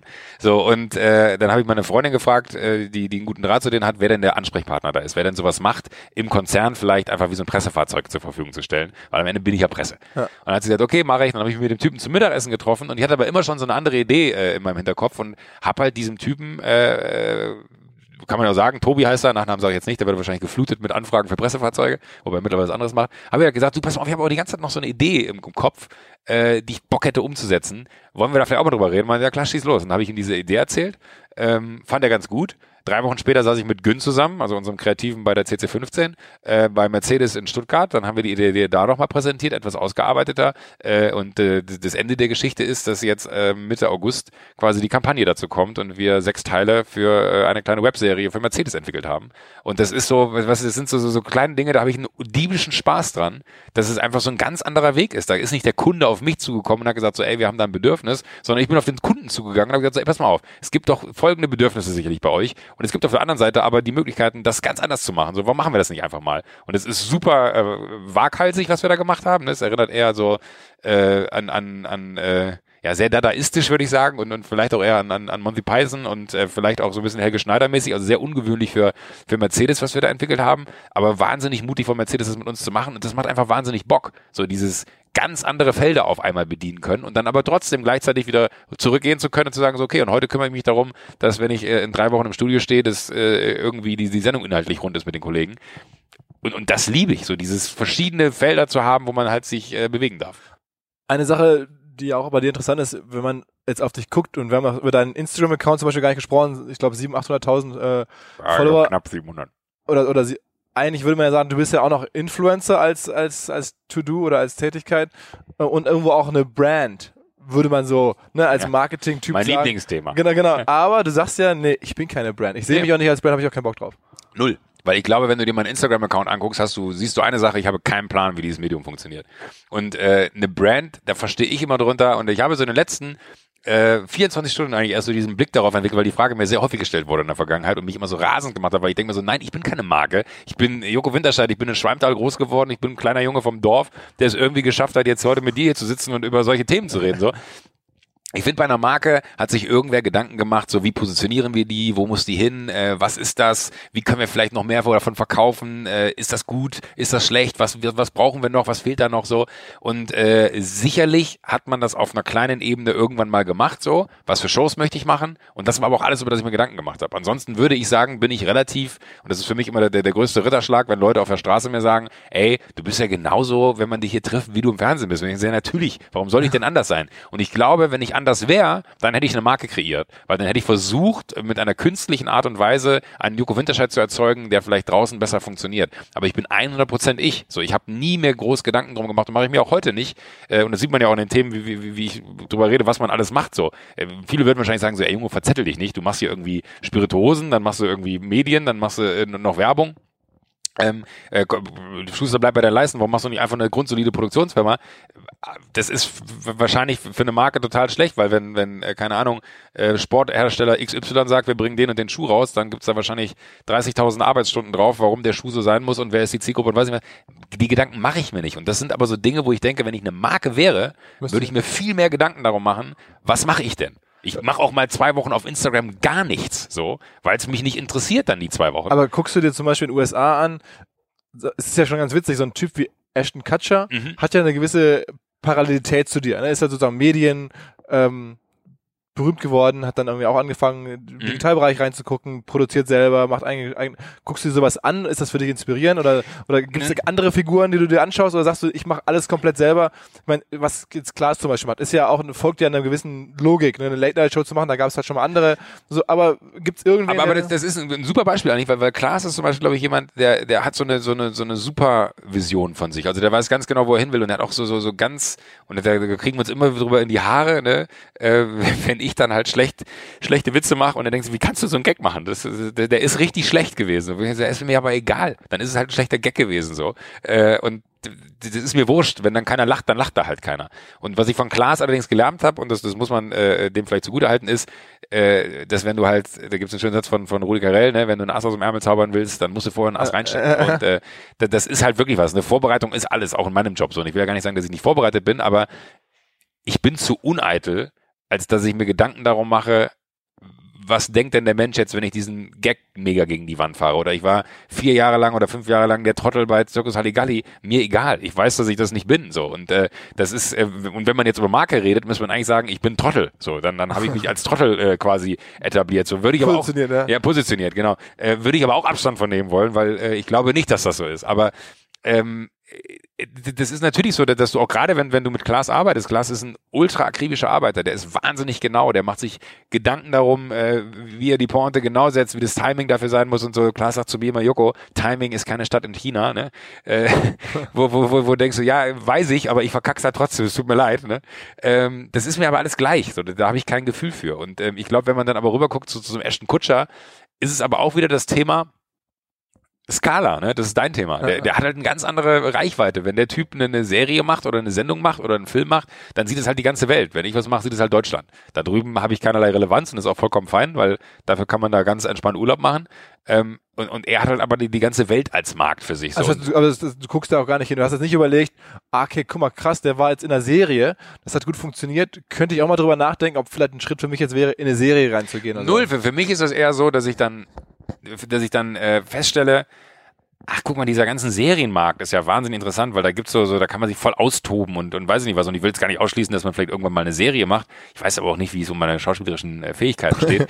äh, Matthias hier, Schweighöfer, äh, ein guter Freund, der sagt immer so, das hast du ganz toll gemacht bei der Nanny. Das war so ein Film, den ich mal mit ihm gedreht habe. Ich glaube immer, der lügt mich an, weil faktisch habe ich nicht eine einzige Anfrage nach diesem Film bekommen für irgendwelche Schauspieltätigkeiten. Und Matthias habe ich auch nie wieder besetzt. Das heißt, wenn das so gut gewesen wäre, hätte man ja durchaus mal äh, nochmal reden können. Ähm, und ähm, nee, aber, aber das sind so Sachen, du guckst ja, oder ich zumindest nicht, ich hatte früher, so bei, bei mir im Dorf, ne, hatte ich dann schon so Idole. Andreas, der Pizzabäcker, wo ich Pizza gefahren bin, ne, der war relativ jung, war ein cooler Typ, der ist Porsche gefahren äh, mit durch die Pizzeria, fand ich immer einen coolen Typ. So, aber ich fand irgendwann, als man dann selber so angefangen hat, äh, sich so sein eigenes Leben aufzubauen, habe ich aufgehört, nach Leuten zu schauen. Ich habe ähm, ich hab mit, mit einer Freundin telefoniert und sie meinte so, wie, wie geht's denn dir? Äh, weil für, für sie, äh, die sind gerade umgezogen aufs Land und sie meinte, für mich ist das total angenehm. Wir wohnen jetzt hier auf dem Dorf und äh, das ist so geil normal. Ne? Und dann äh, meinte sie, du bist ja da in München und da sind diese ganzen Reichen um dich herum, diese absurde Stadt mit diesem unfassbaren Reichen, diese ganzen Menschen, mit denen du zu tun haben musst. Das muss ja abstrus sein. Wo ich mir dachte, ja, aber das Geile ist, eigentlich sehe ich all diese Menschen und denke mir, so will ich nie werden. Weißt du, das ist wirklich so, so, und das ist jetzt sehr despektierlich diesen Menschen gegenüber, weil ich kenne die meisten davon nicht, aber ich, ich, bin nicht so, so, so, so, so ein Show-Off-Typ. Also ich brauche nicht irgendwie dann noch dieses äh, Show me what you got-mäßige, was es hier gibt. Und ich finde dann eher, weil man könnte ja auch sagen, man, man hat solche, man sieht solche Leute und denkt so, oh, das will ich auch haben ne, den Sportwagen brauche ich auch oder das Haus brauche ich auch oder was auch immer so. Aber das sind nicht meine Ziele und ich habe auch nie irgendwie anderen nachgeeifert, außer Andreas damals, wo ich Pizza gefahren bin. Ähm, und äh, fand das irgendwie so ein ganz gutes Beispiel für, weil sie dachte, das kann dir ja nicht gut tun da, diese ganzen Menschen um dich herum, die dir vorleben, wie krass das Leben sein kann. Da würde sie dran kaputt gehen, meinte sie, weil sie würde halt gerne da mitspielen wollen. Und ich sage so, nee, da will ich nie mitspielen, aus dem einfachen Grund, weil ich sehe das eher und denke mir so, genau das will ich nicht. Kurze Unterbrechung und Hinweis in eigener Sache. Wir haben ja bald in Köln unsere OMR Aftershow am Abend des ersten Demexco Messetages. Ist ein Klassiker. Es ist meistens echt geil. Lauwarmes Wetter, kalte Getränke, gute Musik. Die ganzen Leute aus der Branche sind da. Man kann sich austauschen. Einige sind mehr betrunken, andere weniger. Es macht auf jeden Fall Bock. Ähm, ja, man kommt und trifft Leute. Man kommt echt irgendwie trotz Party voran. Sowohl ähm, entspannt als auch beruflich. Ähm, ich kann es nur empfehlen, wer Bock hat dabei zu sein, am 12. September, am Abend des ersten ähm, Mexiko-Tages bei uns im Bootshaus in Köln, die, die OMR Aftershow. Alle Informationen dazu bei uns auf der Website omr.com slash Aftershow. Ich meine, du bist ja auch ziemlich strikt von deinem Privatleben, kriegt man wenig mit. Also ja, deswegen habe ich gerade lange überlegt, ob ich jetzt sage, dass wir in München sind. Äh, ja, ja, aber ich meine, wenn man, ich glaube, selbst einen Wikipedia-Eintrag, ich hatte mir erstmal durchgelesen, bevor wir uns zum ersten Mal trafen, ähm, ist in einigen Bereichen falsch. Ist dir das, ist das eine strategische Entscheidung? Also auch, auch das ist Gut-Feeling? Ähm, nee, das ist gekommen mit der Zeit. Weil ich denke mal so, wenn, wenn du so eine öffentliche Person bist, wie ich es bin, das, ist das Einzige, was du wirklich noch hast, ist deine eigenen vier Wände. Und das geht einfach keinem was an. Vielleicht habe ich auch die, die eine Tochter, die ich habe, äh, mal, mal erfunden, weil, äh, weil, weil, weil das gehört halt dazu. Ne? ähm, wobei das wieder Marketing wäre, ne? dann müsste ich... Äh, ja, Storytelling. Storytelling, genau. Ähm, äh, nee, aber ich finde, aber das geht keinem was an. So. Und das ist vielleicht auch schwierig für den einen oder anderen, aber es ist für mich andersrum auch schwer, weil wenn ich rausgehe auf die Straße, ist es ja schon auch so, die Leute kennen mich, aber ich kenne die Leute nicht. Das ist manchmal ganz komisch, so von dem Bauchgefühl, was man dann hat. Wenn Leute zu dir kommen und sagen so, hey, bist du Joko Winterscheid? Würde ich am liebsten sagen so, äh, weiß ich nicht, sag mir, was willst du wissen? So, weil das ist so, so, so komisch. Die, die Leute haben so das Gefühl, ich begleite die vielleicht seit Jahren, ne? Und die sehen mich in diesem einen kurzen Moment und ich sehe mich jeden Tag. Ich, hab, ich habe keine Faszination für mich. Ne? Ich, kann, ich kann nicht verstehen, warum. Also, warum ist, jemand dich. Äh, nein, nein, aber sehr, sehr, sehr, sehr, sehr, äh, äh sehr kokett formuliert, aber ich kann nicht verstehen, was das Besondere an mir ist, weil ich bin halt einfach ich so. Ich, was war denn da das Krasse, als jemand bei dir angerufen hat und gesagt hat, Mensch, ich möchte gerne ein Magazin machen mit deinem Namen drauf und eine Zeitschrift an den Kiosk bringen? Oder was war noch absurder, als jemand angerufen ja, der, der, schönste Moment war eigentlich die Tage im, im Baumarkt, wo ein Typ zu mir kam, immer so, ey, du bist doch Kevin! Und dann hat er ganz leise gesagt so, wenn ich jetzt seinen echten Namen sagen würde, würden ja alle gucken. Okay. Und das fand ich irgendwie ganz gut, dass er sich vor, im Vorfeld Gedanken darum gemacht hat, äh, wie, wie quatsche ich den jetzt an? Und da habe ich dann auch eine diebische Freude dran, äh, dass dann, wo ich dann so, Alter, was, was ist das für ein genialer Move? Mich hat noch nie einer mit dem falschen Namen angesprochen, um mit mir ins Gespräch zu kommen, weil er meinte, wenn er mich jetzt mit echtem Namen anspricht, wollen ja ganz viele vielleicht was von mir. Ähm, nee, achte, das Absurdeste, was, was, mir so, so, so passiert ist, oh, das kann ich gar nicht sagen. Das, ist, das sind so viele absurde kleine Geschichten. Also das ist gar nicht das große Ganze. Dieses Magazin zum Beispiel äh, habe ich gemacht, weil ich Magazine liebe. Da, da ging es mir jetzt auch gar nicht so sehr darum, so ich brauche noch eine Aufgabe, ich habe dann noch weniger Zeit, sondern ich dachte mir halt so, und ich habe so dieses äh, FOMO nennt man das, glaube ich, äh, in Neudeutsch. Fear of Missing Out. Tatsächlich, ja. Also früher konnte ich auf Partys, war ich der Letzte, der nach Hause gegangen ist, weil ich dachte, irgendwas könnte hier noch passieren. Ähm, und ich habe tatsächlich immer so dieses Gefühl von, es könnte eine Chance an mir vorbeiziehen. Wenn ich das jetzt nicht ergreife, dann, dann bin ich der dümmste Mensch der Welt. Und äh, die, ich liebe Magazine und die Chance, ein Magazin zu machen äh, und dann auch noch mit Gruner und Ja und mit den Kollegen da, ich meine, du kennst sie auch ganz gut, äh, ist halt schon einfach einzigartig und es ist auch super privilegiert empfinde ich das, dass man irgendwie das Glück hat, das zu machen. Und ich finde es immer wieder absurd, wenn ich dann an den Kiosk gehe, wenn es denn dann mal irgendwo ausliegt. Ich bin immer im Streit mit denen wegen der vertrieblichen Strukturen. Dann sagen sie, nein, die machen einen super Job. Sag ich, ja, mag er sein, aber ich finde es schon wieder nicht. Frankfurt Flughafen, sie haben es nicht. So, wo ist das Magazin? Wo ich dann, glaube ich, auch allen hart auf den Sack gehe, ne? Weil sie denken, es kann doch nicht sein, dass er uns jetzt anruft, weil es in Frankfurt am Flughafen das Magazin nicht gibt. Aber das kann ich mir gut vorstellen, ja. Ja, ja aber es macht mich dann halt wahnsinnig, weil ich ja, will es dann auch überall sehen, äh, wenn ich das mache. Aber das war einfach so eine Bockentscheidung, aber wirklich so, dass das, ich glaube, das Abstruseste ist manchmal für mich eher so, ähm, äh, was einem so für Gelegenheiten durch diesen Job gegeben werden. Ne? Also zum, zum Beispiel? Ähm, äh, ach, keine Ahnung, ich habe äh, ich würde es jetzt gar nicht groß ausführen wollen, aber ich habe letztes Jahr zum Beispiel Thomas Gottschalk in L.A. getroffen. Und das ist für mich dann wirklich, ne, da krieg ich Gänsehaut, wenn ich sage. Weil du ihn so geil findest. Weil es einfach der, der ist der Gott. So, der ist der Gott der Unterhaltung, wirklich. Der Größte. So. Und der war mal bei uns in der Sendung äh, und wir waren dann noch in Kontakt, äh, oder du kriegst dann immer diese E-Mails geschickt, wo dann irgendwie das äh, Management drin steht oder so, oder teilweise dann auch die originalen E-Mail-Adressen von den Künstlern oder Stars, die dann halt kommen. Und dann ist fiel mir ein so, dass da, glaube ich, seine private E-Mail-Adresse mit drin stand. Äh, und äh, bin dann zurückgegangen in meinem Ordner und habe die gesucht, weil ich wusste, ich bin in LA und dann dachte ich mir so, ach komm, auf blöd einfach schreiben und habe wirklich so ganz höflich, lieber Gottschalk, äh, ich bin in Los Angeles, vielleicht erinnern Sie sich an mich, ne? Äh, Sie waren bei uns in der Show, Joko Winterscheid, bla bla bla. Also wirklich so, so auch, da, da bin ich auch nicht der Typ, der sagt so, ey, Alter, was geht denn? Bin auch in der Stadt, wo wir uns treffen, weil ich davon ausgehe, da muss ich ja wissen, wer ich bin. Das ist äh, dann eher so ein Ding. Und dann hat er sich wirklich zurückgemeldet und meinte so, du, ist doch kein Ding, äh, lass uns doch sehen. Dann äh, kommst du rum, dann lass uns irgendwie einen Tag ausmachen, wie lange bist du da, was machst du, äh, dann und dann kann ich nicht, wann kannst du, schreib mir zurück. So, und dann war es wirklich so, dass wir uns getroffen haben. Und das ist für mich so ein Moment. Und dann hast du ein paar Stunden oder? Dann, wir, wir, wir haben Nachmittag mit zusammen verbracht, ja. Und äh, das ist für mich so ein Moment, den begreife ich bis heute nicht. So. okay. Und, und äh, ich, Weil er dich auch sehr geprägt hat, offensichtlich, als, als, als Ja, als Kind einfach so, ne? Du, du hast keine halt, Vorstellung, Also das ist dann vielleicht, wenn man über Vorbilder redet, vielleicht auf eine Art dann doch eher eher, ne? Als großer äh, Entertainer, äh, weil eben habe ich gesagt, ich habe keine Vorbilder, äh, aber er ist halt einfach die Perfektion. Es gibt keine Situation, in der er jemals irgendwie. Findest du es gut, wie er so jetzt abtritt, also so diese Mischung? Ach, weiß ich nicht, das, das ist so, so da, da würde man ihm, glaube ich, zu nahe treten, äh, wenn man das jetzt beurteilt. Ich glaube, dass er sich sehr, sehr, sehr genau Gedanken darum gemacht hat, wie er das machen wollte. Und das also sieht er, er sich als Brand? Das kann ich dir nicht sagen. Also, aber der hat ja, okay. Äh, nee, aber das, das, das, das, das äh, vermag ich nicht zu beurteilen, aus dem einfachen Grund, weil dafür kenne ich, also ich kenne ihn einen Nachmittag ja. äh, in, in, in Kalifornien. So, aber es war halt einfach Wahnsinn, weil da fand ich dann auch das Faszinierende, der ist eins zu eins so, wie er im Fernsehen ist. Der ist einfach ein unglaublicher Mensch. Wahnsinnig witzig, auf den Punkt, ne? Und äh, äh, unglaublich herzlich und äh, da war ich wirklich begeistert, aus dem einfachen Grund, weil der einfach so normal ist. Und natürlich wohnt er in Kalifornien und das ist irgendwie, das ist fucking Thomas Gottschalk so. Äh, aber das ist für mich dann immer eher so auf, auf die Frage, was ist denn so absurd?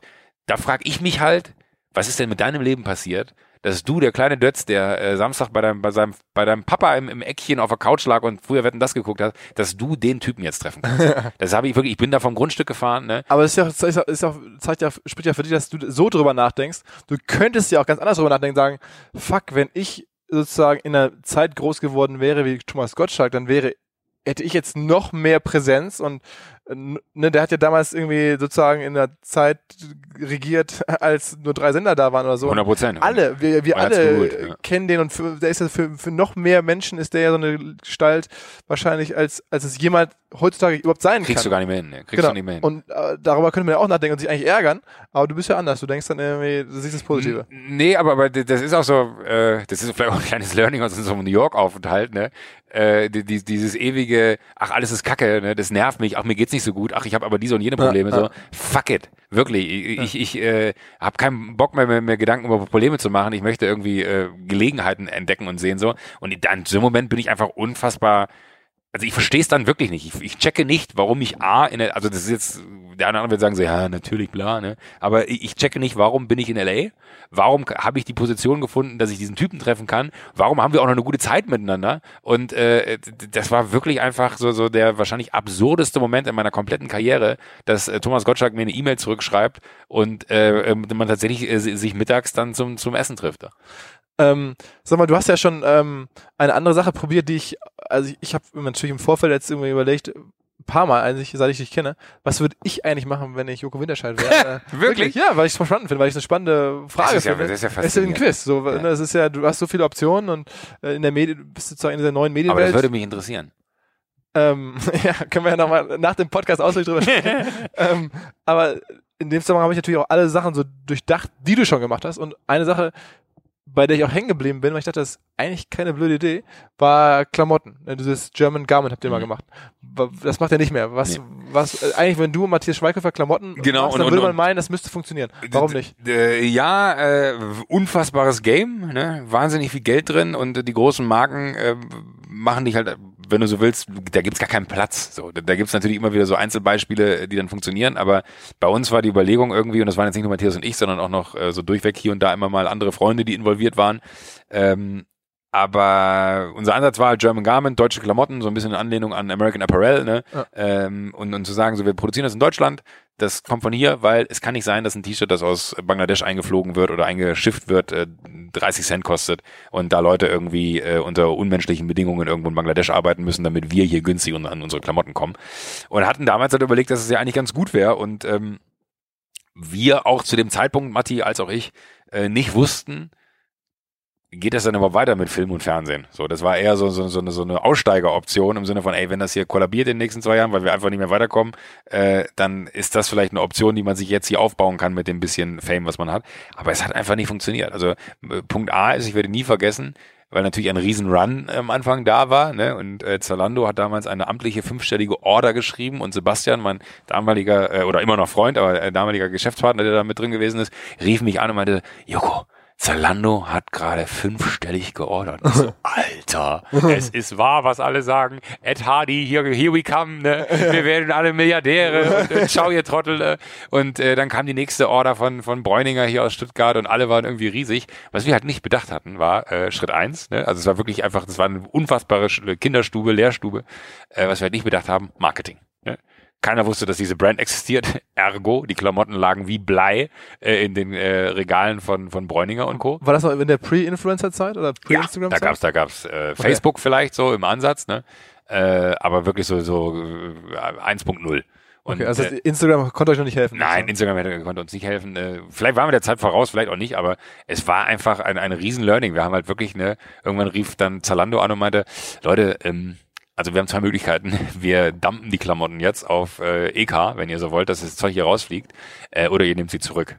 Äh, und dann haben wir gesagt, so, ah nee, zurückgehen geht nicht, weil die Kohle ist ausgegeben. es war halt wirklich, es war absurd. Wir waren die größten Stümper. Ich glaube, es hat auch deswegen nicht funktioniert, äh, weil man einfach ähm, so ein bisschen zu lange mit dieser Marke gehaushaltet hat und auch nie so diesen Durchbruch geschafft hat. Da gab es dann immer wieder so, so rotierend neue Personalien, die dann irgendwie dazugekommen sind, die auch immer wieder mit voller Energie da rein sind. Aber ich glaube, irgendwann war der Zug auch abgefahren. Aber auch, auch Textilwirtschaftsprofessional sozusagen. Ja, ja, schon. Ja, also zumindest mit, mit dem Background familiärerseits so, zum Beispiel. Aber das ist auch einfach wirklich ein unfassbar krasses Business. Ne? Also da ist es so wahnsinniger, also A, hast du wahnsinnige Vorfinanzierungsraten. Ne? Das ist ja, du musst ja alles produzieren und dann bekommst du erst, keine Ahnung, neun Wochen nach Auslieferung äh, oder, oder, oder sechs Wochen nach Auslieferung kriegst du deine Kohle. Ähm, und äh, dann hast du aber eigentlich schon so, du hast immer dieses riesen Gap gehabt, so was ich meistens privat gecovert habe ähm, oder auch Matthias mal gecovert hat. Äh, oder auch mal, mal, mal äh, einer der, der Geschäftspartner gecovert hat, weil es konnte. Ähm, aber es hat halt nie so diesen einen Moment gegeben, wo dann mal irgendwie so viel übrig blieb, dass man sagt, okay, das reinvestieren wir jetzt mal in die und die Richtung, sondern es war immer so. Und Investoren dazu zu holen oder so? Ja, hatten wir überlegt, aber auf eine Art war das Ding auch so, ich glaube, wir haben uns das selber so madig gemacht, ne? Dass da keiner mehr die Energie und den Bock drauf hatte. Und ich finde, das muss man dann sich auch ehrlich eingestehen, ist das Thema durch, ja oder nein? Äh, haben wir eine Menge gelernt, alle definitiv ja. Haben wir viel Geld verdient? Ja, haben wir auch verloren äh, haben wir viel Geld verliert, haben wir viel Geld verloren, ja, haben wir auch, aber es war halt eine unfassbare Schule und ich habe wahnsinnig viel dazugelernt, nämlich, dass man halt einfach im besten Fall auch einen Plan von dem Business hat, in das man rein möchte und ähm, nicht einfach blind aus Bock heraus, so geil das ist, irgendwas macht, sondern für meine, ich werde nie vergessen, als wir damals diese ersten Orders geschrieben hatten und wir wirklich im sechsstelligen Bereich Umsätze hatten, äh, äh habe ich mit, mit Sebastian damals, waren wir bei Audi und haben uns Autos angeguckt und dachten so, ja, es läuft ja mega. und was also so, so richtig dumm. Also so ernsthaft, ja, guck mal, mit den Einnahmen, da könnten wir uns hier locker jetzt beide irgendwie eine geile Karre leasen und die irgendwie über die Firma laufen lassen. So, und haben uns null Gedanken darum gemacht, was ist der nächste Schritt. Also wir hatten schlichtweg keinen Plan. So, und äh, das hat sich ein bisschen geändert, ein bisschen. Ähm, aber das Ding ist halt einfach grandios gegen die Wand gefahren. Aber du guckst ja mittlerweile ja auch ähm, schon schon äh, Digitalfirmen an und beschäftigst dich mit diesem Segment, ne? Also ich meine. Ja, äh, klar. Äh, ist ja auch spannend. Ich meine, das ist ja die Zukunft. Investierst du auch? Also kaufst du irgendwie Amazon oder Rocket oder irgendwie Zalando Shares oder sowas? Äh, ja, durchaus. Mhm. Von denen habe ich jetzt nichts. Aber äh, es, es gibt so, so, so ein Netflix ähm, Bruder, wenn du so willst, in China. Frage mich jetzt nicht nach dem Namen, habe ich aber gefunden, fand ich gut, habe ich mit meinem äh, ähm, Finanzmenschen, den ich da habe, äh, besprochen. Da sind wir reingegangen, es ist Amazon gerade irgendwie 13% gefallen nach den schlechten Zahlen. Ist ja auch immer Never Catch a Falling Knife, sagt man, aber du weißt ganz genau, die werden. Amazon immer weiter kaufen. Immer, also, und auch Netflix, glaube ich. Ne? Ja. Also machen wir uns vor, auch wenn die hochdefizitär sind, die werden jetzt die 13 Prozent, die sie letzten Tage verloren haben aufgrund der Zahlen, die werden die wieder einholen. Ne? Ja. Und äh, ja. das ist schon so, das, das äh, mache ich auch, sicherlich, ja. Und ich sehe das tatsächlich auch alles, um, um vielleicht mal so die, den, den Ursprung von dem allen, ne? Das ist meine, meine Rentenversicherung. Also all diese Unternehmungen, die ich links und rechts äh, starte, verstehe ich 100 Prozent als, äh, wie komme ich im Alter über die Runden. Okay. Und sprichst du mit so deutschen VCs oder so, sprechen dich Leute an und suchen dich für Co-Investments oder? Also schon so, so über, über LinkedIn und Co. Ne, kommen dann mal so Anfragen, die ich dann auch immer weiterleite. Ähm, an die Leute, mit denen ich das so ein bisschen bespreche dann, weil ich jetzt nicht in der Lage bin, sofort immer alles selber. Also es gibt ja so dieses, schon dieses Celebrity Investor oder sowas. Total, aber das ist teilweise auch absurd. Ne? Da kommen halt Leute und sagen so, ja, ich, ich bräuchte eine halbe Million, äh, dafür würdest du fünf Prozent kriegen. Ich denke so, Digga, eine halbe Million, ne, das äh, bitte melde dich bei jemandem, der das Geld hat. So, und das ist, was, was glaubst du denn, wie viel Geld ich rumliegen habe, dass ich dir einfach mal eine halbe Million geben kann? Ähm, aber es ist tatsächlich wenig und es ist auch relativ, finde ich, ähm, aber es melden sich eher Einzelpersonen ja. und weniger jetzt sozusagen Fonds oder so, weil ich nee, habe genau. das Gefühl, könnte ja total sinnvoll sein, dass irgendwie sagen wir, Investmentprofis sagen, wir machen den ganzen Profikram und 100%. wir brauchen halt jemanden an der ja. Seite, der mehr die Reichweite gibt und der dir das abnimmt, wo man sich so ergänzt, weil dann sitzt er ja eher auf einem Fonds und weniger auf einem einzelnen. Finde ich auch total absurd, dass es das nicht gibt. Ich meine, Philipp Lahm ähm, macht so ein bisschen vor, ne? Der ist vielleicht so der einzige, wo ich jetzt mal gefühlt sage, der, der, der mit einem so, so, so sich diese, diese Welt teilt. Ne? Mhm. Aber ich finde, es gibt wahnsinnig wenige da draußen, die dieses Modell fahren, also Media for Equity oder was auch immer, äh, aber hingehen und sagen, ey, lass uns doch mal irgendwie daran beteiligen. Und ich finde es auch, es gibt niemanden, der dieses Feld bisher, und da bin ich aber auch zu, zu, äh, so sehr ich dann gut bin, irgendwie ein A und B miteinander zu verbinden, dafür kenne ich die falschen Leute dann wiederum. Äh, ich, ich glaube auch, dass das ein unglaublicher Markt wäre. So, ich habe äh, letztens äh, eine gute Freundin, die, die auch in der Öffentlichkeit steht, mit einem guten Freund aus Hamburg connected, weil der irgendwie ein gutes Produkt hat, wo ich dachte, ach, da passt sie ja ganz gut drauf. Was daraus wird, weiß ich nicht. Das ist mir dann auch wurscht in dem Moment.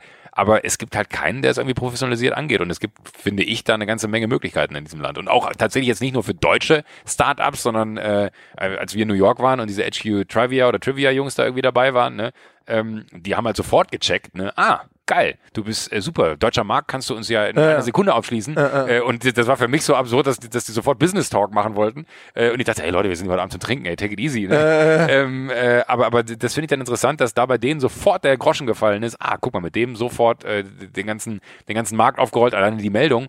Und, und das verstehe ich nicht, warum das so, so wenig genutzt wird in diesem Land, dass man die Aufmerksamkeit von anderen nutzt, um eine Aufmerksamkeit auf was zu denken. Also es ist ja eigentlich wie in der Werbung auch halt nur in diesem Startup-Sektor könnte man es ja noch viel fokussierter machen und nochmal anders handeln. Ne? Jetzt nicht gegen große Cash-Summen, sondern Null. irgendwie. Aber, aber du, du hast ja auch, wenn du dieses ganze Influencer-Tum anguckst, die machen nichts anderes. Also das ist ja am Ende leiten die ihre Aufmerksamkeit auf ein Produkt und wenn, oder wenn du jetzt hier die, die Story letztens äh, hier im, im, im Forbes Magazine habe ich verschlungen den Artikel nicht, dass ich jetzt oft das Forbes Magazine lese, aber äh, Kylie Jenner 20 Jahre, ja, Milliardär, ne? Hammer, ne? aber auch super, also die Kickstarter Kampagne oder was es ist mitbekommen, wo der Typ gesagt hat, so sie ist noch keine Milliardärin, lasst uns bitte die letzten ja. 100 Millionen zusammen sagen. das spenden jetzt wirklich Leute, das spenden jetzt wirklich, ja, das habe ich, ich habe es nur gelesen. Spenden Leute, dass die jetzt Milliardärin wird. Oh Gott. Das ist wirklich krank. Eigentlich. Das ist wirklich, eigentlich müsste man mal eine, eine, ich habe irgendwann mal die Idee gehabt, ich habe 1,5 Millionen Facebook-Fans, da dachte ich so, was ist, wenn ich jetzt einfach nur Leuten schreibe, bitte, wenn mir jeder von euch einen Euro schickt, ich verspreche euch, wir sehen uns nie wieder. Ich lasse euch alle für immer in Ruhe. Ne? Weil das ist über 1,5 Millionen Euro, aber das ist ja da nichts anderes. Und wie bescheuert bist du denn? Dass du de, de dieser äh, Kickstarter-Kampagne Geld gibst, um die, aber ist halt eine krasse Story, die sie da erzählt, wenn es wirklich stimmt, mit nur fünf Angestellten da irgendwie äh, Net Worth oder, oder, oder, oder äh, Company Value äh, 900 Millionen in den letzten drei Jahren. Äh, äh, sich zu erarbeiten, faszinierend. Aber das finde ich auch so interessant, wenn du jetzt, äh, und das war der Ausgangspunkt, diese Influencer in Deutschland, ähm, leihen immer ihren Namen einer großen Marke, um dann der Marke die Aufmerksamkeit zu geben. Aber ich bin auf der festen Überzeugung, äh, Beispiel Jenner, äh, die halt hingehen und eine eigene, eine eigene Linie, ein eigenes Produkt mit eigener Distribution, mit eigenem, mit allem, was dazugehört, ne, äh, aufsetzt. Warum macht das keiner? Ich meine, du kennst Lena Gerke. Warum macht Lena Gerke es nicht? Du, hast doch, du warst doch vor kurzem mit ihr in der, in der Jury, ne? In der, in der, in der ja, Musik, beim ne? Ding des Jahres, genau, ja. Super Frau. Ja? Mega cooles Mädchen, wirklich. Also ernsthaft, ich glaube, Lena kämpft manchmal damit, dass sie einfach, die sieht halt wahnsinnig gut aus, machen wir uns nichts vor. Ne? Absolut, ja. ja kann, kann man offen drüber reden. Ich war auch stolz, dass sie bei OMR war. Ne? Das war, war sie bei OMR? Ja, sie war dieses Jahr bei OMR. Im Panel mit ähm, Florian Heinemann, glaube ich. Ah, also, wirklich? Und? Äh, ich habe das nicht, selber nicht sehen können, okay, okay. aber ich war, also es war irgendwie von About You, von dem großen ja, ja. Ähm, Hamburger Klamottenladen, ja. äh, also Klamottenladen, mittlerweile Unicorn, Tarek Müller und Co. Ja. Ich habe jetzt nicht Klamottenladen gesagt. ähm, also hat er, äh, hat er. also jedenfalls, ähm, nee, die, die ähm, so ein Panel und haben da über Influencer-Marketing und so solche Sachen gesprochen, da war sie dabei und ich habe das nicht gehört, aber ich ähm, verfolge das auch so ein bisschen, weil sie ist ja, glaube ich, schon so die ähm, größte Hausnummer im mhm. Influencer-Marketing in Deutschland. Ähm, ja, und, und vor allen Dingen nicht nur aus diesem, äh, sag ich mal, Influencer-Game Instagram entstammen, sondern halt auch noch mit einem Standbein äh, moderiert halt und ist im Fernsehen vertreten so. Also ich finde, die, die hat so eine ganz gute Bandbreite sich erarbeitet. Aber sie macht ja auch, mit, fällt mir jetzt gerade ein, das ist jetzt, ich, jetzt bin ich jetzt, äh, sehe ich blöd aus, weil ich, ich war sogar eingeladen letztes Jahr auf einer Weihnachtsparty, mhm. wo sie mir eine eigene Kollektion mit About You rausgebracht hat. Aber eine eigene Kollektion mit About You. Warum nicht genau, was du eigentlich ja. auch gesagt hast, so, das, das liegt doch auf der Hand, warum macht so jemand nicht was eigenes? So, eine, eine Kylie Jenner geht ja nicht hin und sagt, ah, Mac Cosmetics, ich würde gerne mit euch eine Linie machen, sondern sie macht eine eigene Linie. So verrückt es sich anhört, jetzt gehe ich nochmal wieder mein, mein Podcast-Gedächtnis durch. Ich hatte vom einem Jahr mal Silvi Mais mhm. und die hat mir im Podcast erzählt, sie hat sich jetzt irgendwie von Hunkemöller und Otto und allen getrennt, um ihren eigenen Kram zu machen. Und jetzt komme ich und erzähle dir, dass äh, beim Amazon Prime Day vor ein paar Tagen äh, Silvi Mais Klamotten für, ich glaube, teilweise 70 Prozent reduziert angeboten worden. Oh. Es ist kein gutes Zeichen. Das ist kein, ja, da weißt du als ehemaliger ja, genau. Nein, aber, aber äh, hat auch keiner mitbekommen. Also ja. habe ich nicht mitbekommen. Ja, ja. Und ich mal, kaufe gerne äh, Silvi Mais. Äh, genau, genau, für die verschiedensten Anlässe. einfach so, ich, ich trage gerne auch mal. Äh, hat David Beckham nochmal erzählt, dass er gerne Frauenunterwäsche trägt. Äh, äh. Ähm, sag mal, äh, du guckst ja aber auch so ein bisschen so Gary Vaynerchuk und Casey Neistat sind schon Namen, die du kennst ja. und verfolgst, was die machen? Äh, äh, Casey Neistat weniger jetzt im Moment, aber, aber Gary äh, Vaynerchuk habe ich eine ganze Zeit hart gesuchtet. äh, irgendwann war es mir dann eins zu viel. Also das ist dann so, das so ist zu viel Motivational Talk. Boah, es ist wirklich so. Ich, ich habe mittlerweile wirklich und ich habe ihn verfolge ihn immer noch und wenn wenn dann seine Insta Stories da kommen, denke ich mir so, Alter Jetzt mal was anderes. Nee, nicht nur das, sondern so, how? Also, also wie geht das? Wie, wie kannst du jeden Tag so on fire sein? und wie kannst du immer noch äh, quasi propagieren, was ich vor einem Jahr schon mal gehört habe? So und faszinierender Typ, finde ich, wirklich. Weil auch so, man, der kommt, der Vater hat einen Weinladen, glaube ich, oder so, und hat dann irgendwie diese Videos gestartet. Und ich finde aber eigentlich, äh, oder hat diese Videos gestartet, wo er, um den Satz logisch zu Ende zu bringen, wo er dann irgendwie Weine probiert hat und äh, was irgendwie so ein, so ein Key-Factor, also ich kann mir immer so von jedem so ein bisschen was mitnehmen, ne? Und so ein Faktor, den, oder mein Gott, äh, keine, keine englischen Termini, äh, einfach so, so was, was ich von ihm wirklich gelernt habe, ist Patience. Ne? Oh Gott, schon wieder Englisch.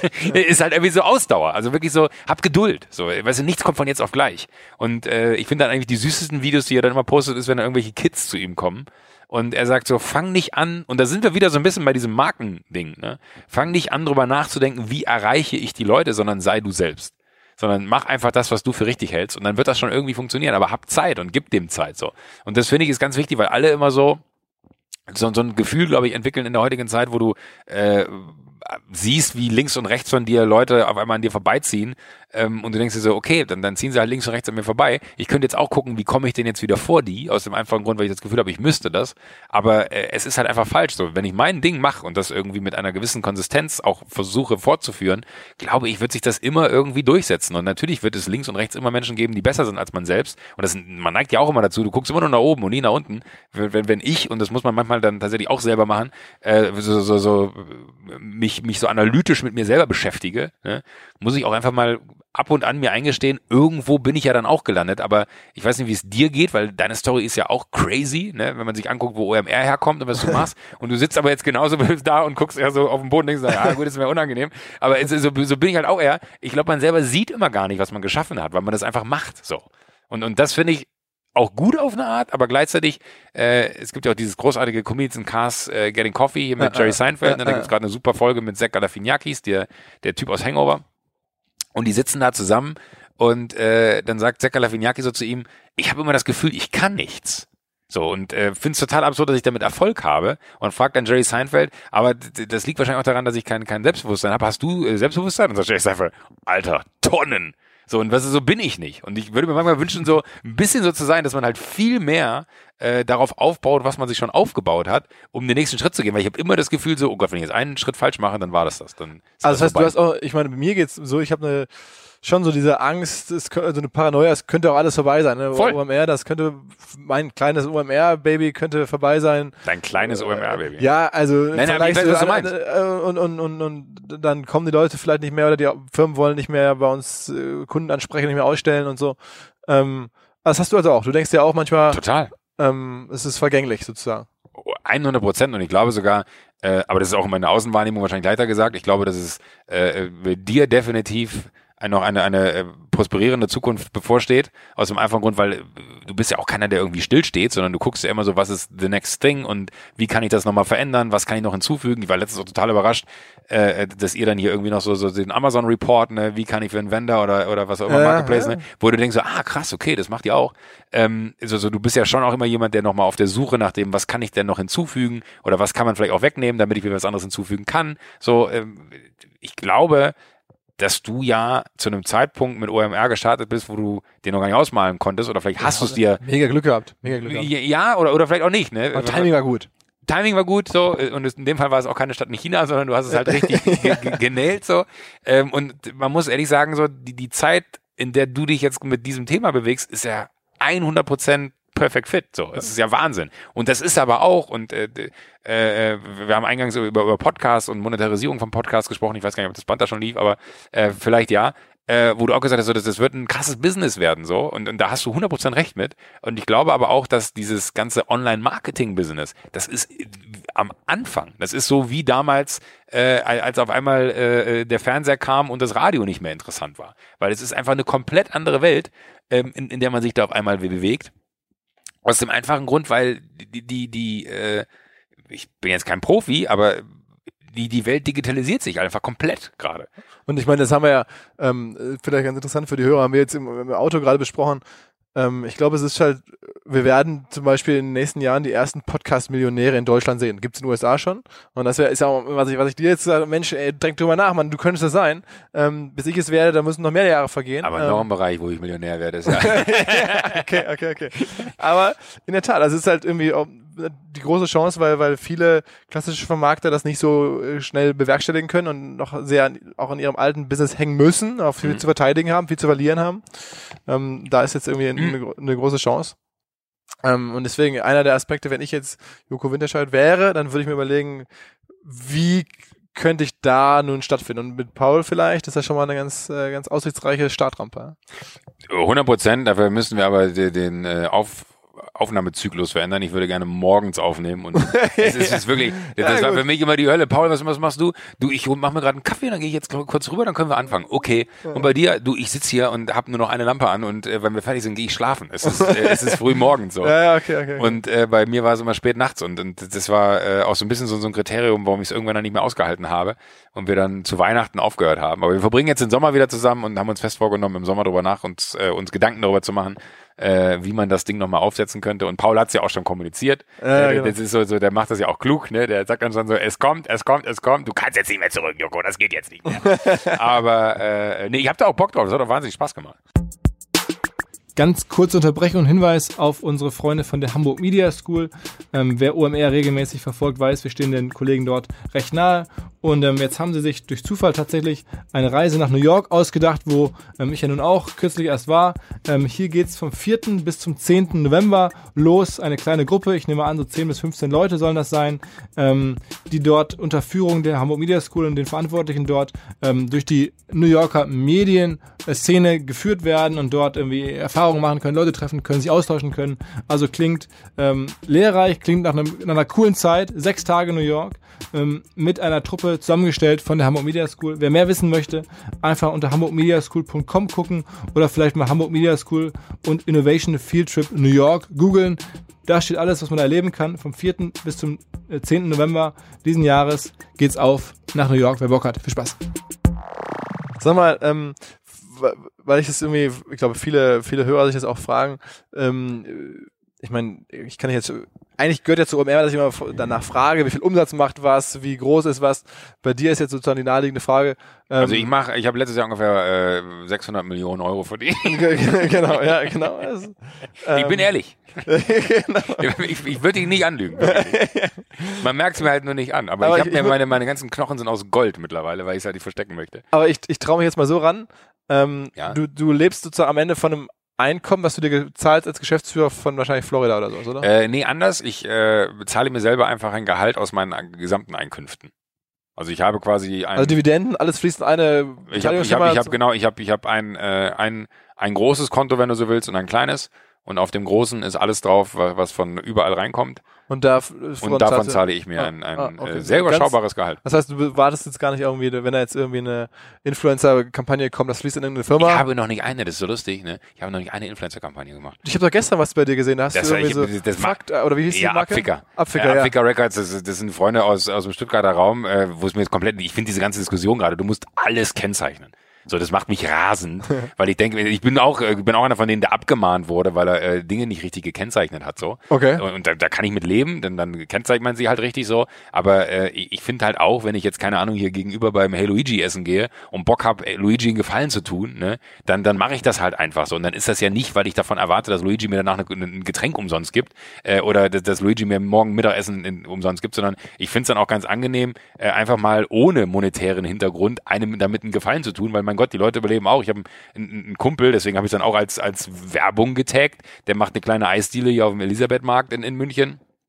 Fitzi Bubbele, machen wir mal Werbung für. Ja, äh, äh, Muss man da noch hingehen? Fitzi Bubbele.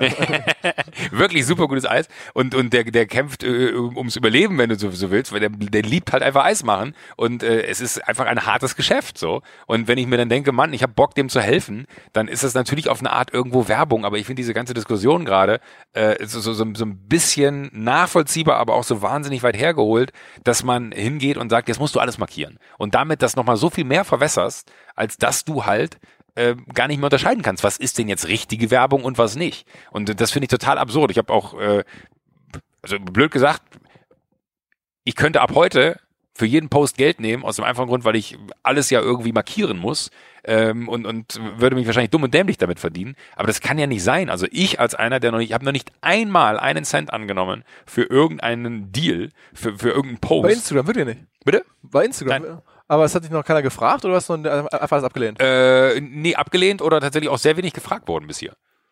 Ist erstaunlich eigentlich. Ich meine, das, Ja, ist verrückt, aber ich glaube, das ist so ein bisschen das Ding. Alle denken dann immer so, der muss so viel kriegen, der macht's eh nicht, ne?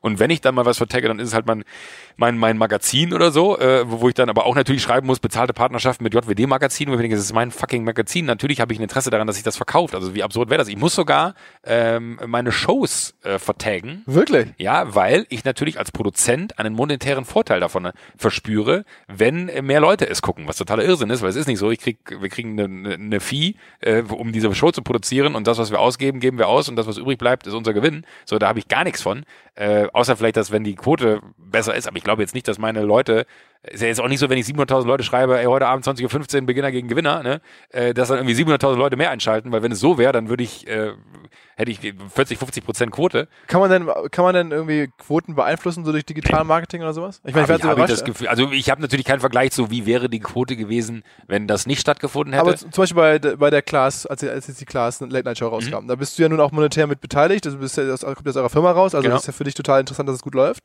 Da habe ich jetzt gesehen, habt ihr extrem viel Plakate gemacht und sehr, Das macht der Sender. okay, das heißt, ihr selber macht da, da gar Nee. nichts. Da, haben, da sind wir außen vor. Aber wäre es nicht in eurem Interesse, dass, dass da irgendwie dann, weil äh, das dann da total gepusht wird, dass es richtig groß wird? Also, dass ihr da reingreift? Ich meine, du bist jetzt so ein werbe- und marketingaffiner Typ.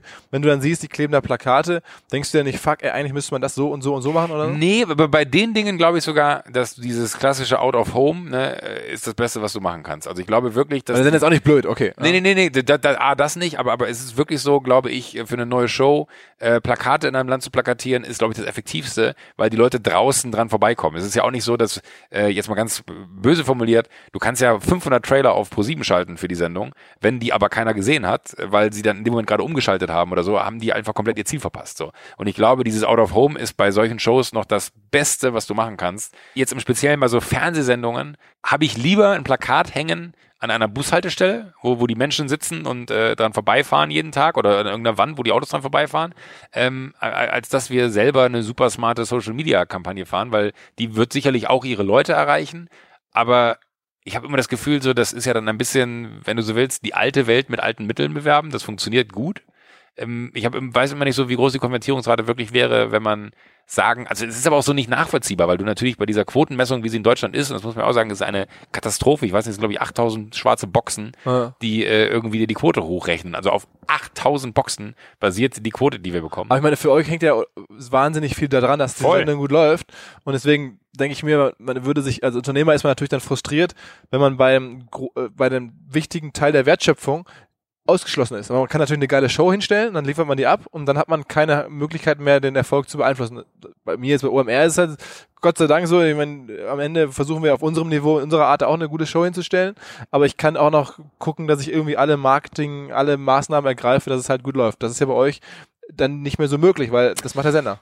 Das macht der Sender, genau, ja. Aber das ist schon auch so in Absprache mit uns. Ne? Also es ist jetzt nicht so, dass sie da komplett äh, ihr eigenes Ding machen, sondern wir versuchen uns dann schon auch einzubringen und versuchen dann auch zu sagen, ah, wir glauben, das ist besser, das ist schlechter. Die Plakate zum Beispiel sind 100% mit uns abgestimmt immer. Da sind wir auch äh, äh, teilweise, glaube ich, ein Pain an der Stelle. Vielleicht mal Entschuldigung an all die Kollegen bei ProSieben, äh, weil wir dann sagen, so, ah, nee, da müssen wir nochmal ran, das werden wir gerne nochmal anders haben und so. Aber immer zum Guten, das ist auch immer, und da, äh, das klingt auch sehr werblich, aber da ist ProSieben auch einfach ein- eine geile Heimat, weil die auch durchaus gewillt sind, äh, da immer das Maximum Aber rauszuholen. glaubst du nicht, wenn du alleine dein Netzwerk, also sagen wir mal, es fängt ja an mit, mit, mit Lena Gerke, mit, keine Ahnung, Materia Paul, so viele Leute, die, Matthias Schweike, weil du kennst ja die ganze, diese ganze Mhm. Generation der sozusagen Entertainment-Prominenten, kennst du ja nun alle.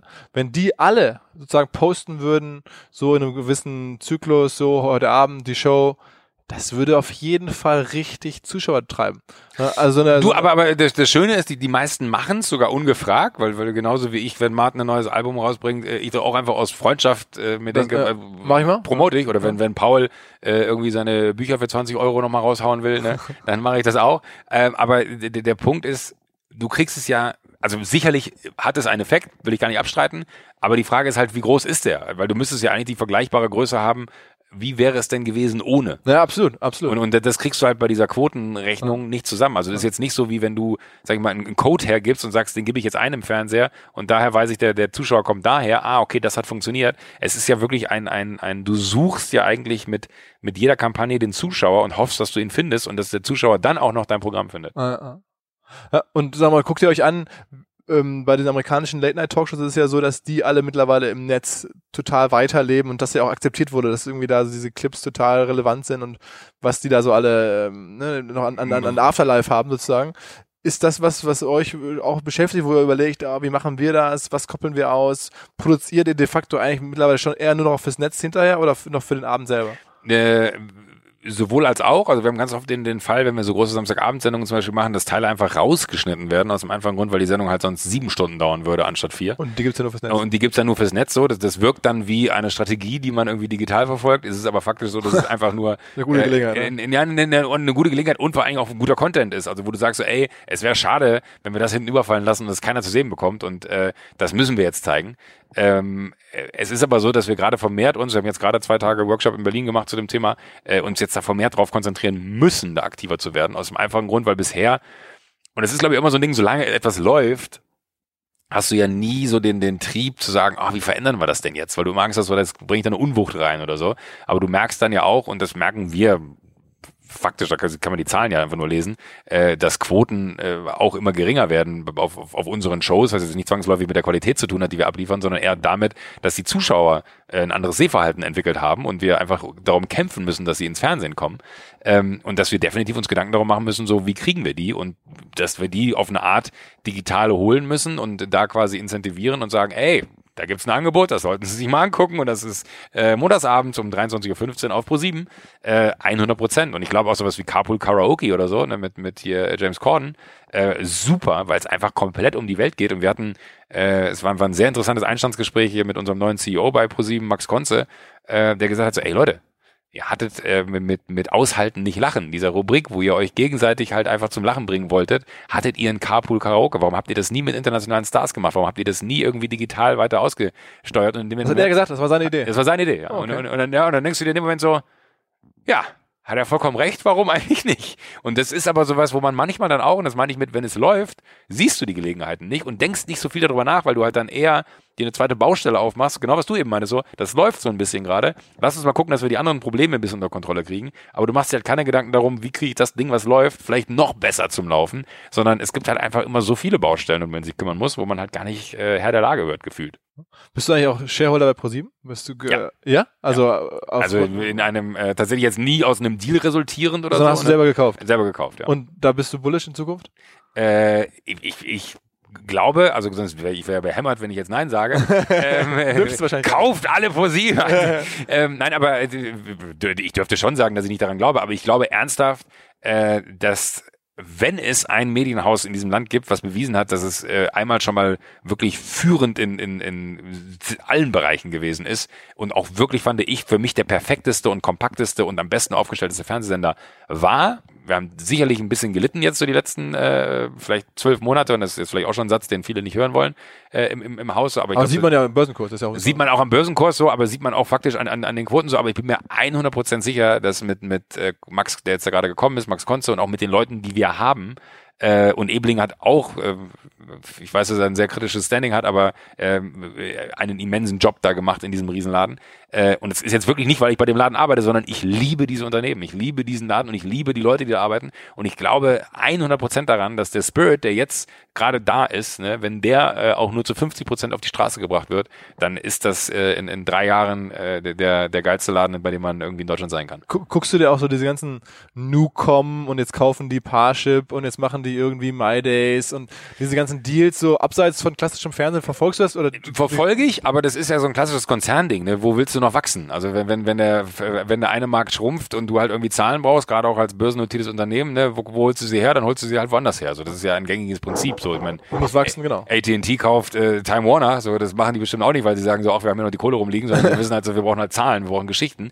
So und ähm, das ist ja bei, bei uns im ganz Kleinen nicht anders. Und ich finde es auch interessant eher, ähm, weil da gibt es wahrscheinlich auch 40 Invests, die nicht funktionieren und die zwei, die dann aber funktionieren, covern die 40, die nicht funktioniert Ja, haben, ja. weil es halt einfach funktioniert und die haben natürlich auch eine super Handhabe aufgrund dessen, weil sie halt eine Abspielstation für Werbung haben und das glaube ich zum Beispiel auch, dass die Werbeslots im Fernsehen zwischen guten Shows, so anstrengend sie für einen sind, wenn er eine Show macht, ne, weil du denkst, oh Leute, nicht schon wieder. Äh, aber ich glaube, das funktioniert noch, ne? Da kriegst du noch wen. Aber halt bei den Großen.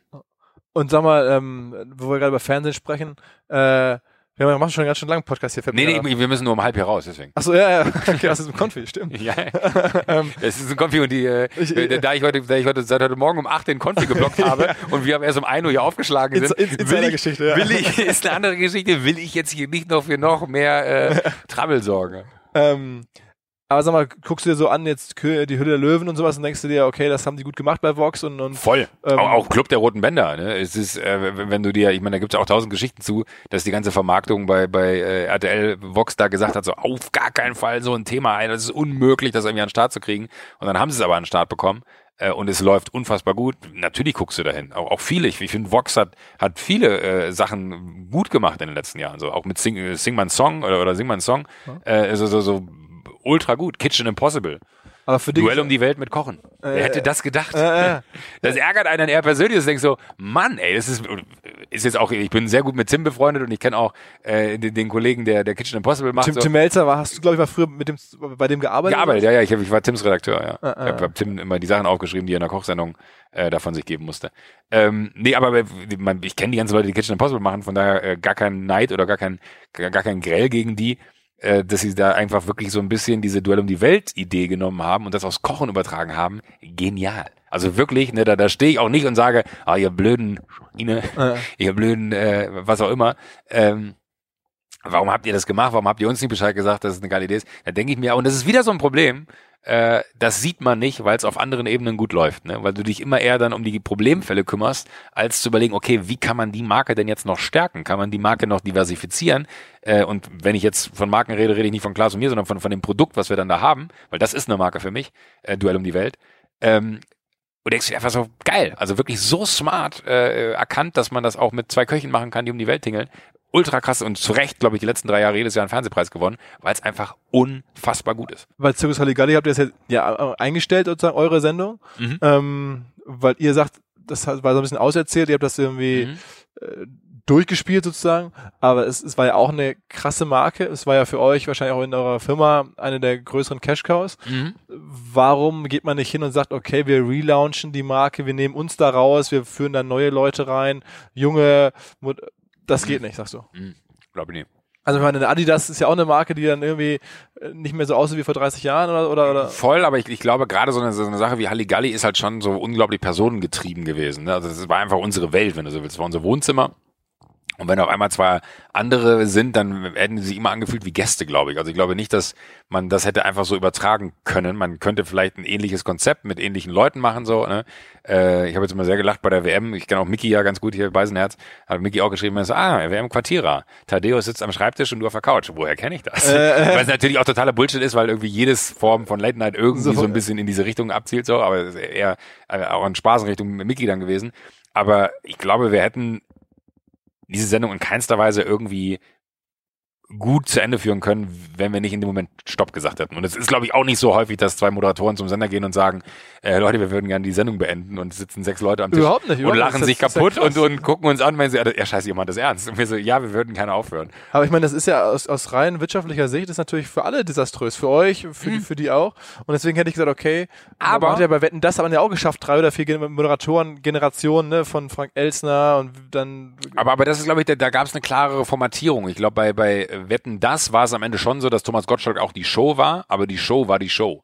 Und bei uns war es eher so, Halligalli, das waren halt wir. So. Und ich glaube, wenn du äh, Halligalli mit irgendwem anders hättest versuchen aufsetzen zu wollen, hättest du immer irgendwie die, die B-Variante der A-Variante bekommen. Weil das ist einfach, glaube ich, so sehr un- unser Baby gewesen. Also zumindest in meiner Wahrnehmung. Vielleicht siehst du es und das ist ja auch interessant, das mal zu hören, von, von außen anders. Also ich frage es mich nur, wenn ich jetzt ne Shareholder bei ProSieben wäre oder bei Florida, dann würde ich denken, okay, fuck, ey, das jetzt einzustellen, das kostet uns so viel Kohle. Ähm, ich verstehe zwar die, die Überlegung, aber gibt es nicht noch irgendwelche Mhm. äh, Varianten, wie man das anders lösen kann? Und dann kommt man halt auf so Ideen, dass man sagt, okay, wir machen das nur noch irgendwie ein paar Minuten, dass wir dann, wir übergeben das langsam an andere, wir ziehen uns das so slowly raus zurück sozusagen. Du, ähm, vielleicht hätte man da, äh, hätten wir uns vorher gekannt, vielleicht hätten wir da äh, drüber gesprochen ja. und hätten da einen Weg für gefunden, who knows. genau, wahrscheinlich. Wer, wer, wer, weiß das, aber ähm, es, es ist irgendwie aber ein bisschen auch so, dass man sich manchmal, glaube ich, von was trennen muss, um was Neues anfangen zu können. So, ne? Das ist so, wie wenn du in einer Beziehung steckst und feststellst, so, es ist eigentlich alles cool, aber irgendwie so irgendwie äh, ist es halt so, wie es ist, ne? Aber irgendwie äh, könnte auch noch mehr gehen hier. Äh, und dann, äh, also mittlerweile macht man es nicht mehr, weil man auch alt ist und froh ist, dass man irgendwie unter der Haube ist. Aber äh, früher hat man sich auch gerne mal von einer Freundin getrennt, weil man gedacht hat, so, gibt so viele Frauen da draußen, äh, äh, warum jetzt hier äh, quasi schon Schluss machen.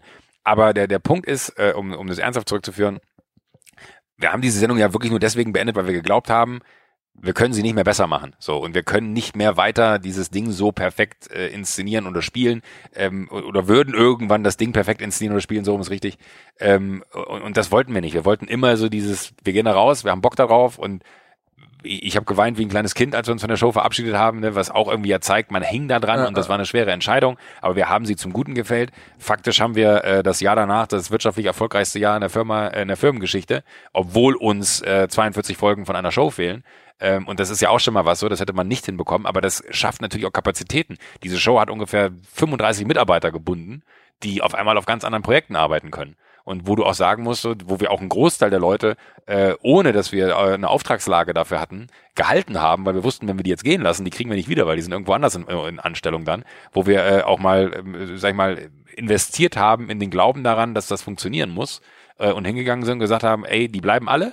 Und auch wenn uns das hier ausbluten lässt bis aufs Letzte, dann müssen wir halt gucken, von wem wir uns trennen. Aber solange wir sie halten können aus unseren Reserven, halten wir sie. Und wir sind äh, gut gefahren damit, weil wir haben dadurch ein unglaubliches Team jetzt für Class Show, für, für, ganzen, für meine ganzen Samstagabendshows, äh, ein unglaubliches Team, das immer wieder in dieser Reklameabteilung mitmachen kann, ähm, weil sie halt irgendwie kreativ dazu Dienst äh, oder dazu arbeiten. Und ähm, es war am Ende schon eine Entscheidung, manchmal fehlt mir das, so, so eine Regelmäßigkeit im Job zu haben, ne? weil ich jetzt im Moment immer eher so, ich hab vorgestern den, den, den, äh, koketten Satz formuliert, ich weiß gerade gar nicht, ob ich frei habe oder ob ich im Urlaub bin. okay, okay. Äh, nein, so schlimm ist es tatsächlich nicht. Im Gegenteil, ich arbeite viel, aber es hat halt immer den Anschein, weil, äh, keine Ahnung, ich habe jetzt dieses Jahr drei Samstagabendsendungen gehabt bis hier, so, aber war halt damit das erste halbe Jahr beschäftigt. Okay. Krass. Und das, ja, und das ist halt verrückt, das denkt man immer nicht so. Es ist halt einfach unfassbar arbeitsintensiv. Und ähm, mir würde schon gefallen, eine wöchentliche Sendung zu haben, aus dem einfachen Grund, weil du dann viel routinierteren Ablauf hättest in deinem Alltag auch. Äh, und wüsstest, okay, Montag das, Dienstag das, Mittwoch das, Donnerstag das, Freitag das, Samstag, Sonntag äh, Ruhe vorbereiten und dann Montag Show, dann Dienstag das, Mittwoch das. So ist nicht so bei mir. Ähm, kann ich aber auch gut mit leben. Und gleichzeitig ähm, vermisse ich die Sendung total und irgendwie auch gar nicht. So, vielleicht hätte man drüber reden müssen, sie so anders zu machen, dass man sie öfter spielen kann, dass man sie weniger aufwendig macht, weil wenn du dir äh, eine Folge Halligalli anguckst, was wir da an, an Inhalten verballert haben in einer einzigen Folge, ne, das äh, äh, verrückt, wirklich. Also wenn ich mir heute eine Folge Halligalli angucke, frage ich mich, warum haben wir das gemacht? Wir hatten einen Redeanteil bei manchen Sendungen von vielleicht vier oder fünf Minuten, wenn man jetzt mal den Gast rauslässt, mit dem man sich unterhalten hat.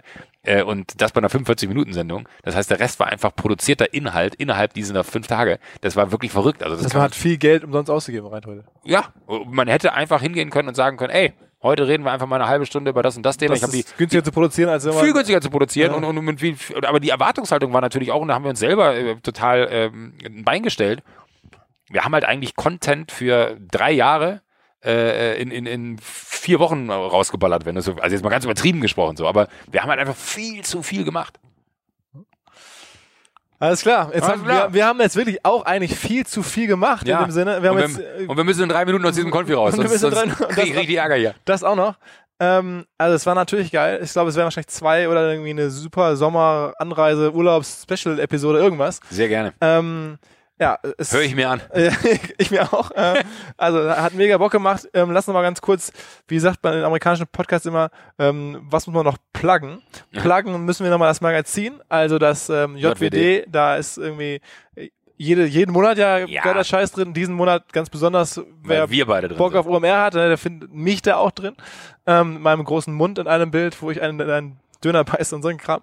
ähm, dann äh, ähm, nächste Show von dir, nächster. Äh, äh 4. August, äh, 20.15 Uhr auf Pro 7, Beginner gegen Gewinner. Genau, dann kommt oder hört aber, wer ihn noch nicht gehört hat, die alten Folgen von Alle Wege führen nach Ruhm äh, mit Paul Ripke. Sehr gerne. Ähm, übrigens an der Stelle, Paul Ripke hat vor kurzem mit unserem Kumpel ähm, Matze einen zweieinhalb Stunden Stimmt, Podcast ja. gemacht, den wir auch nochmal hinweisen. Also wer Stimmt. Fan ist von dieser ganzen äh, Szene bei Matze, Hotel Matze gibt es einen zweieinhalb Stunden Podcast unfassbar eigentlich. wir legen danach, wir legen jetzt auf zwei Stunden Joko. Ich, Matze, ich krieg dich. Ähm, also, äh, ähm, so in diesem Sinne, ähm, es hat mir Spaß gemacht. Vielen, vielen Dank dir. Danke dir. Und gut. ich hoffe, oder ja, mal gucken, was kommt. Wir sehen uns irgendwie im Kontext äh, des Lebens, vielleicht des OMR-Kosmos irgendwie demnächst Voll mal wieder. Ich komme nackt auf die Bühne, wenn du willst. genau, alles klar. Okay, haut rein. Ciao, ciao. Tschüss. So, bevor alles vorbei ist, nochmal der Hinweis auf unsere Aftershow. Ähm, ist der zweitgrößte OMR-Event des Jahres. Kommen echt ein paar tausend Leute. Man fühlt sich nicht so an, es fühlt sich geil an, gemütlich an. Ähm, Erlebt es einfach mal selber. Es ist wirklich immer ein cooler Tag und deswegen werde ich nicht müde, hier darauf hinzuweisen. Am 12. September abends, am ersten Messeabend der Demexco im Bootshaus mit uns abhängen. Viel Spaß.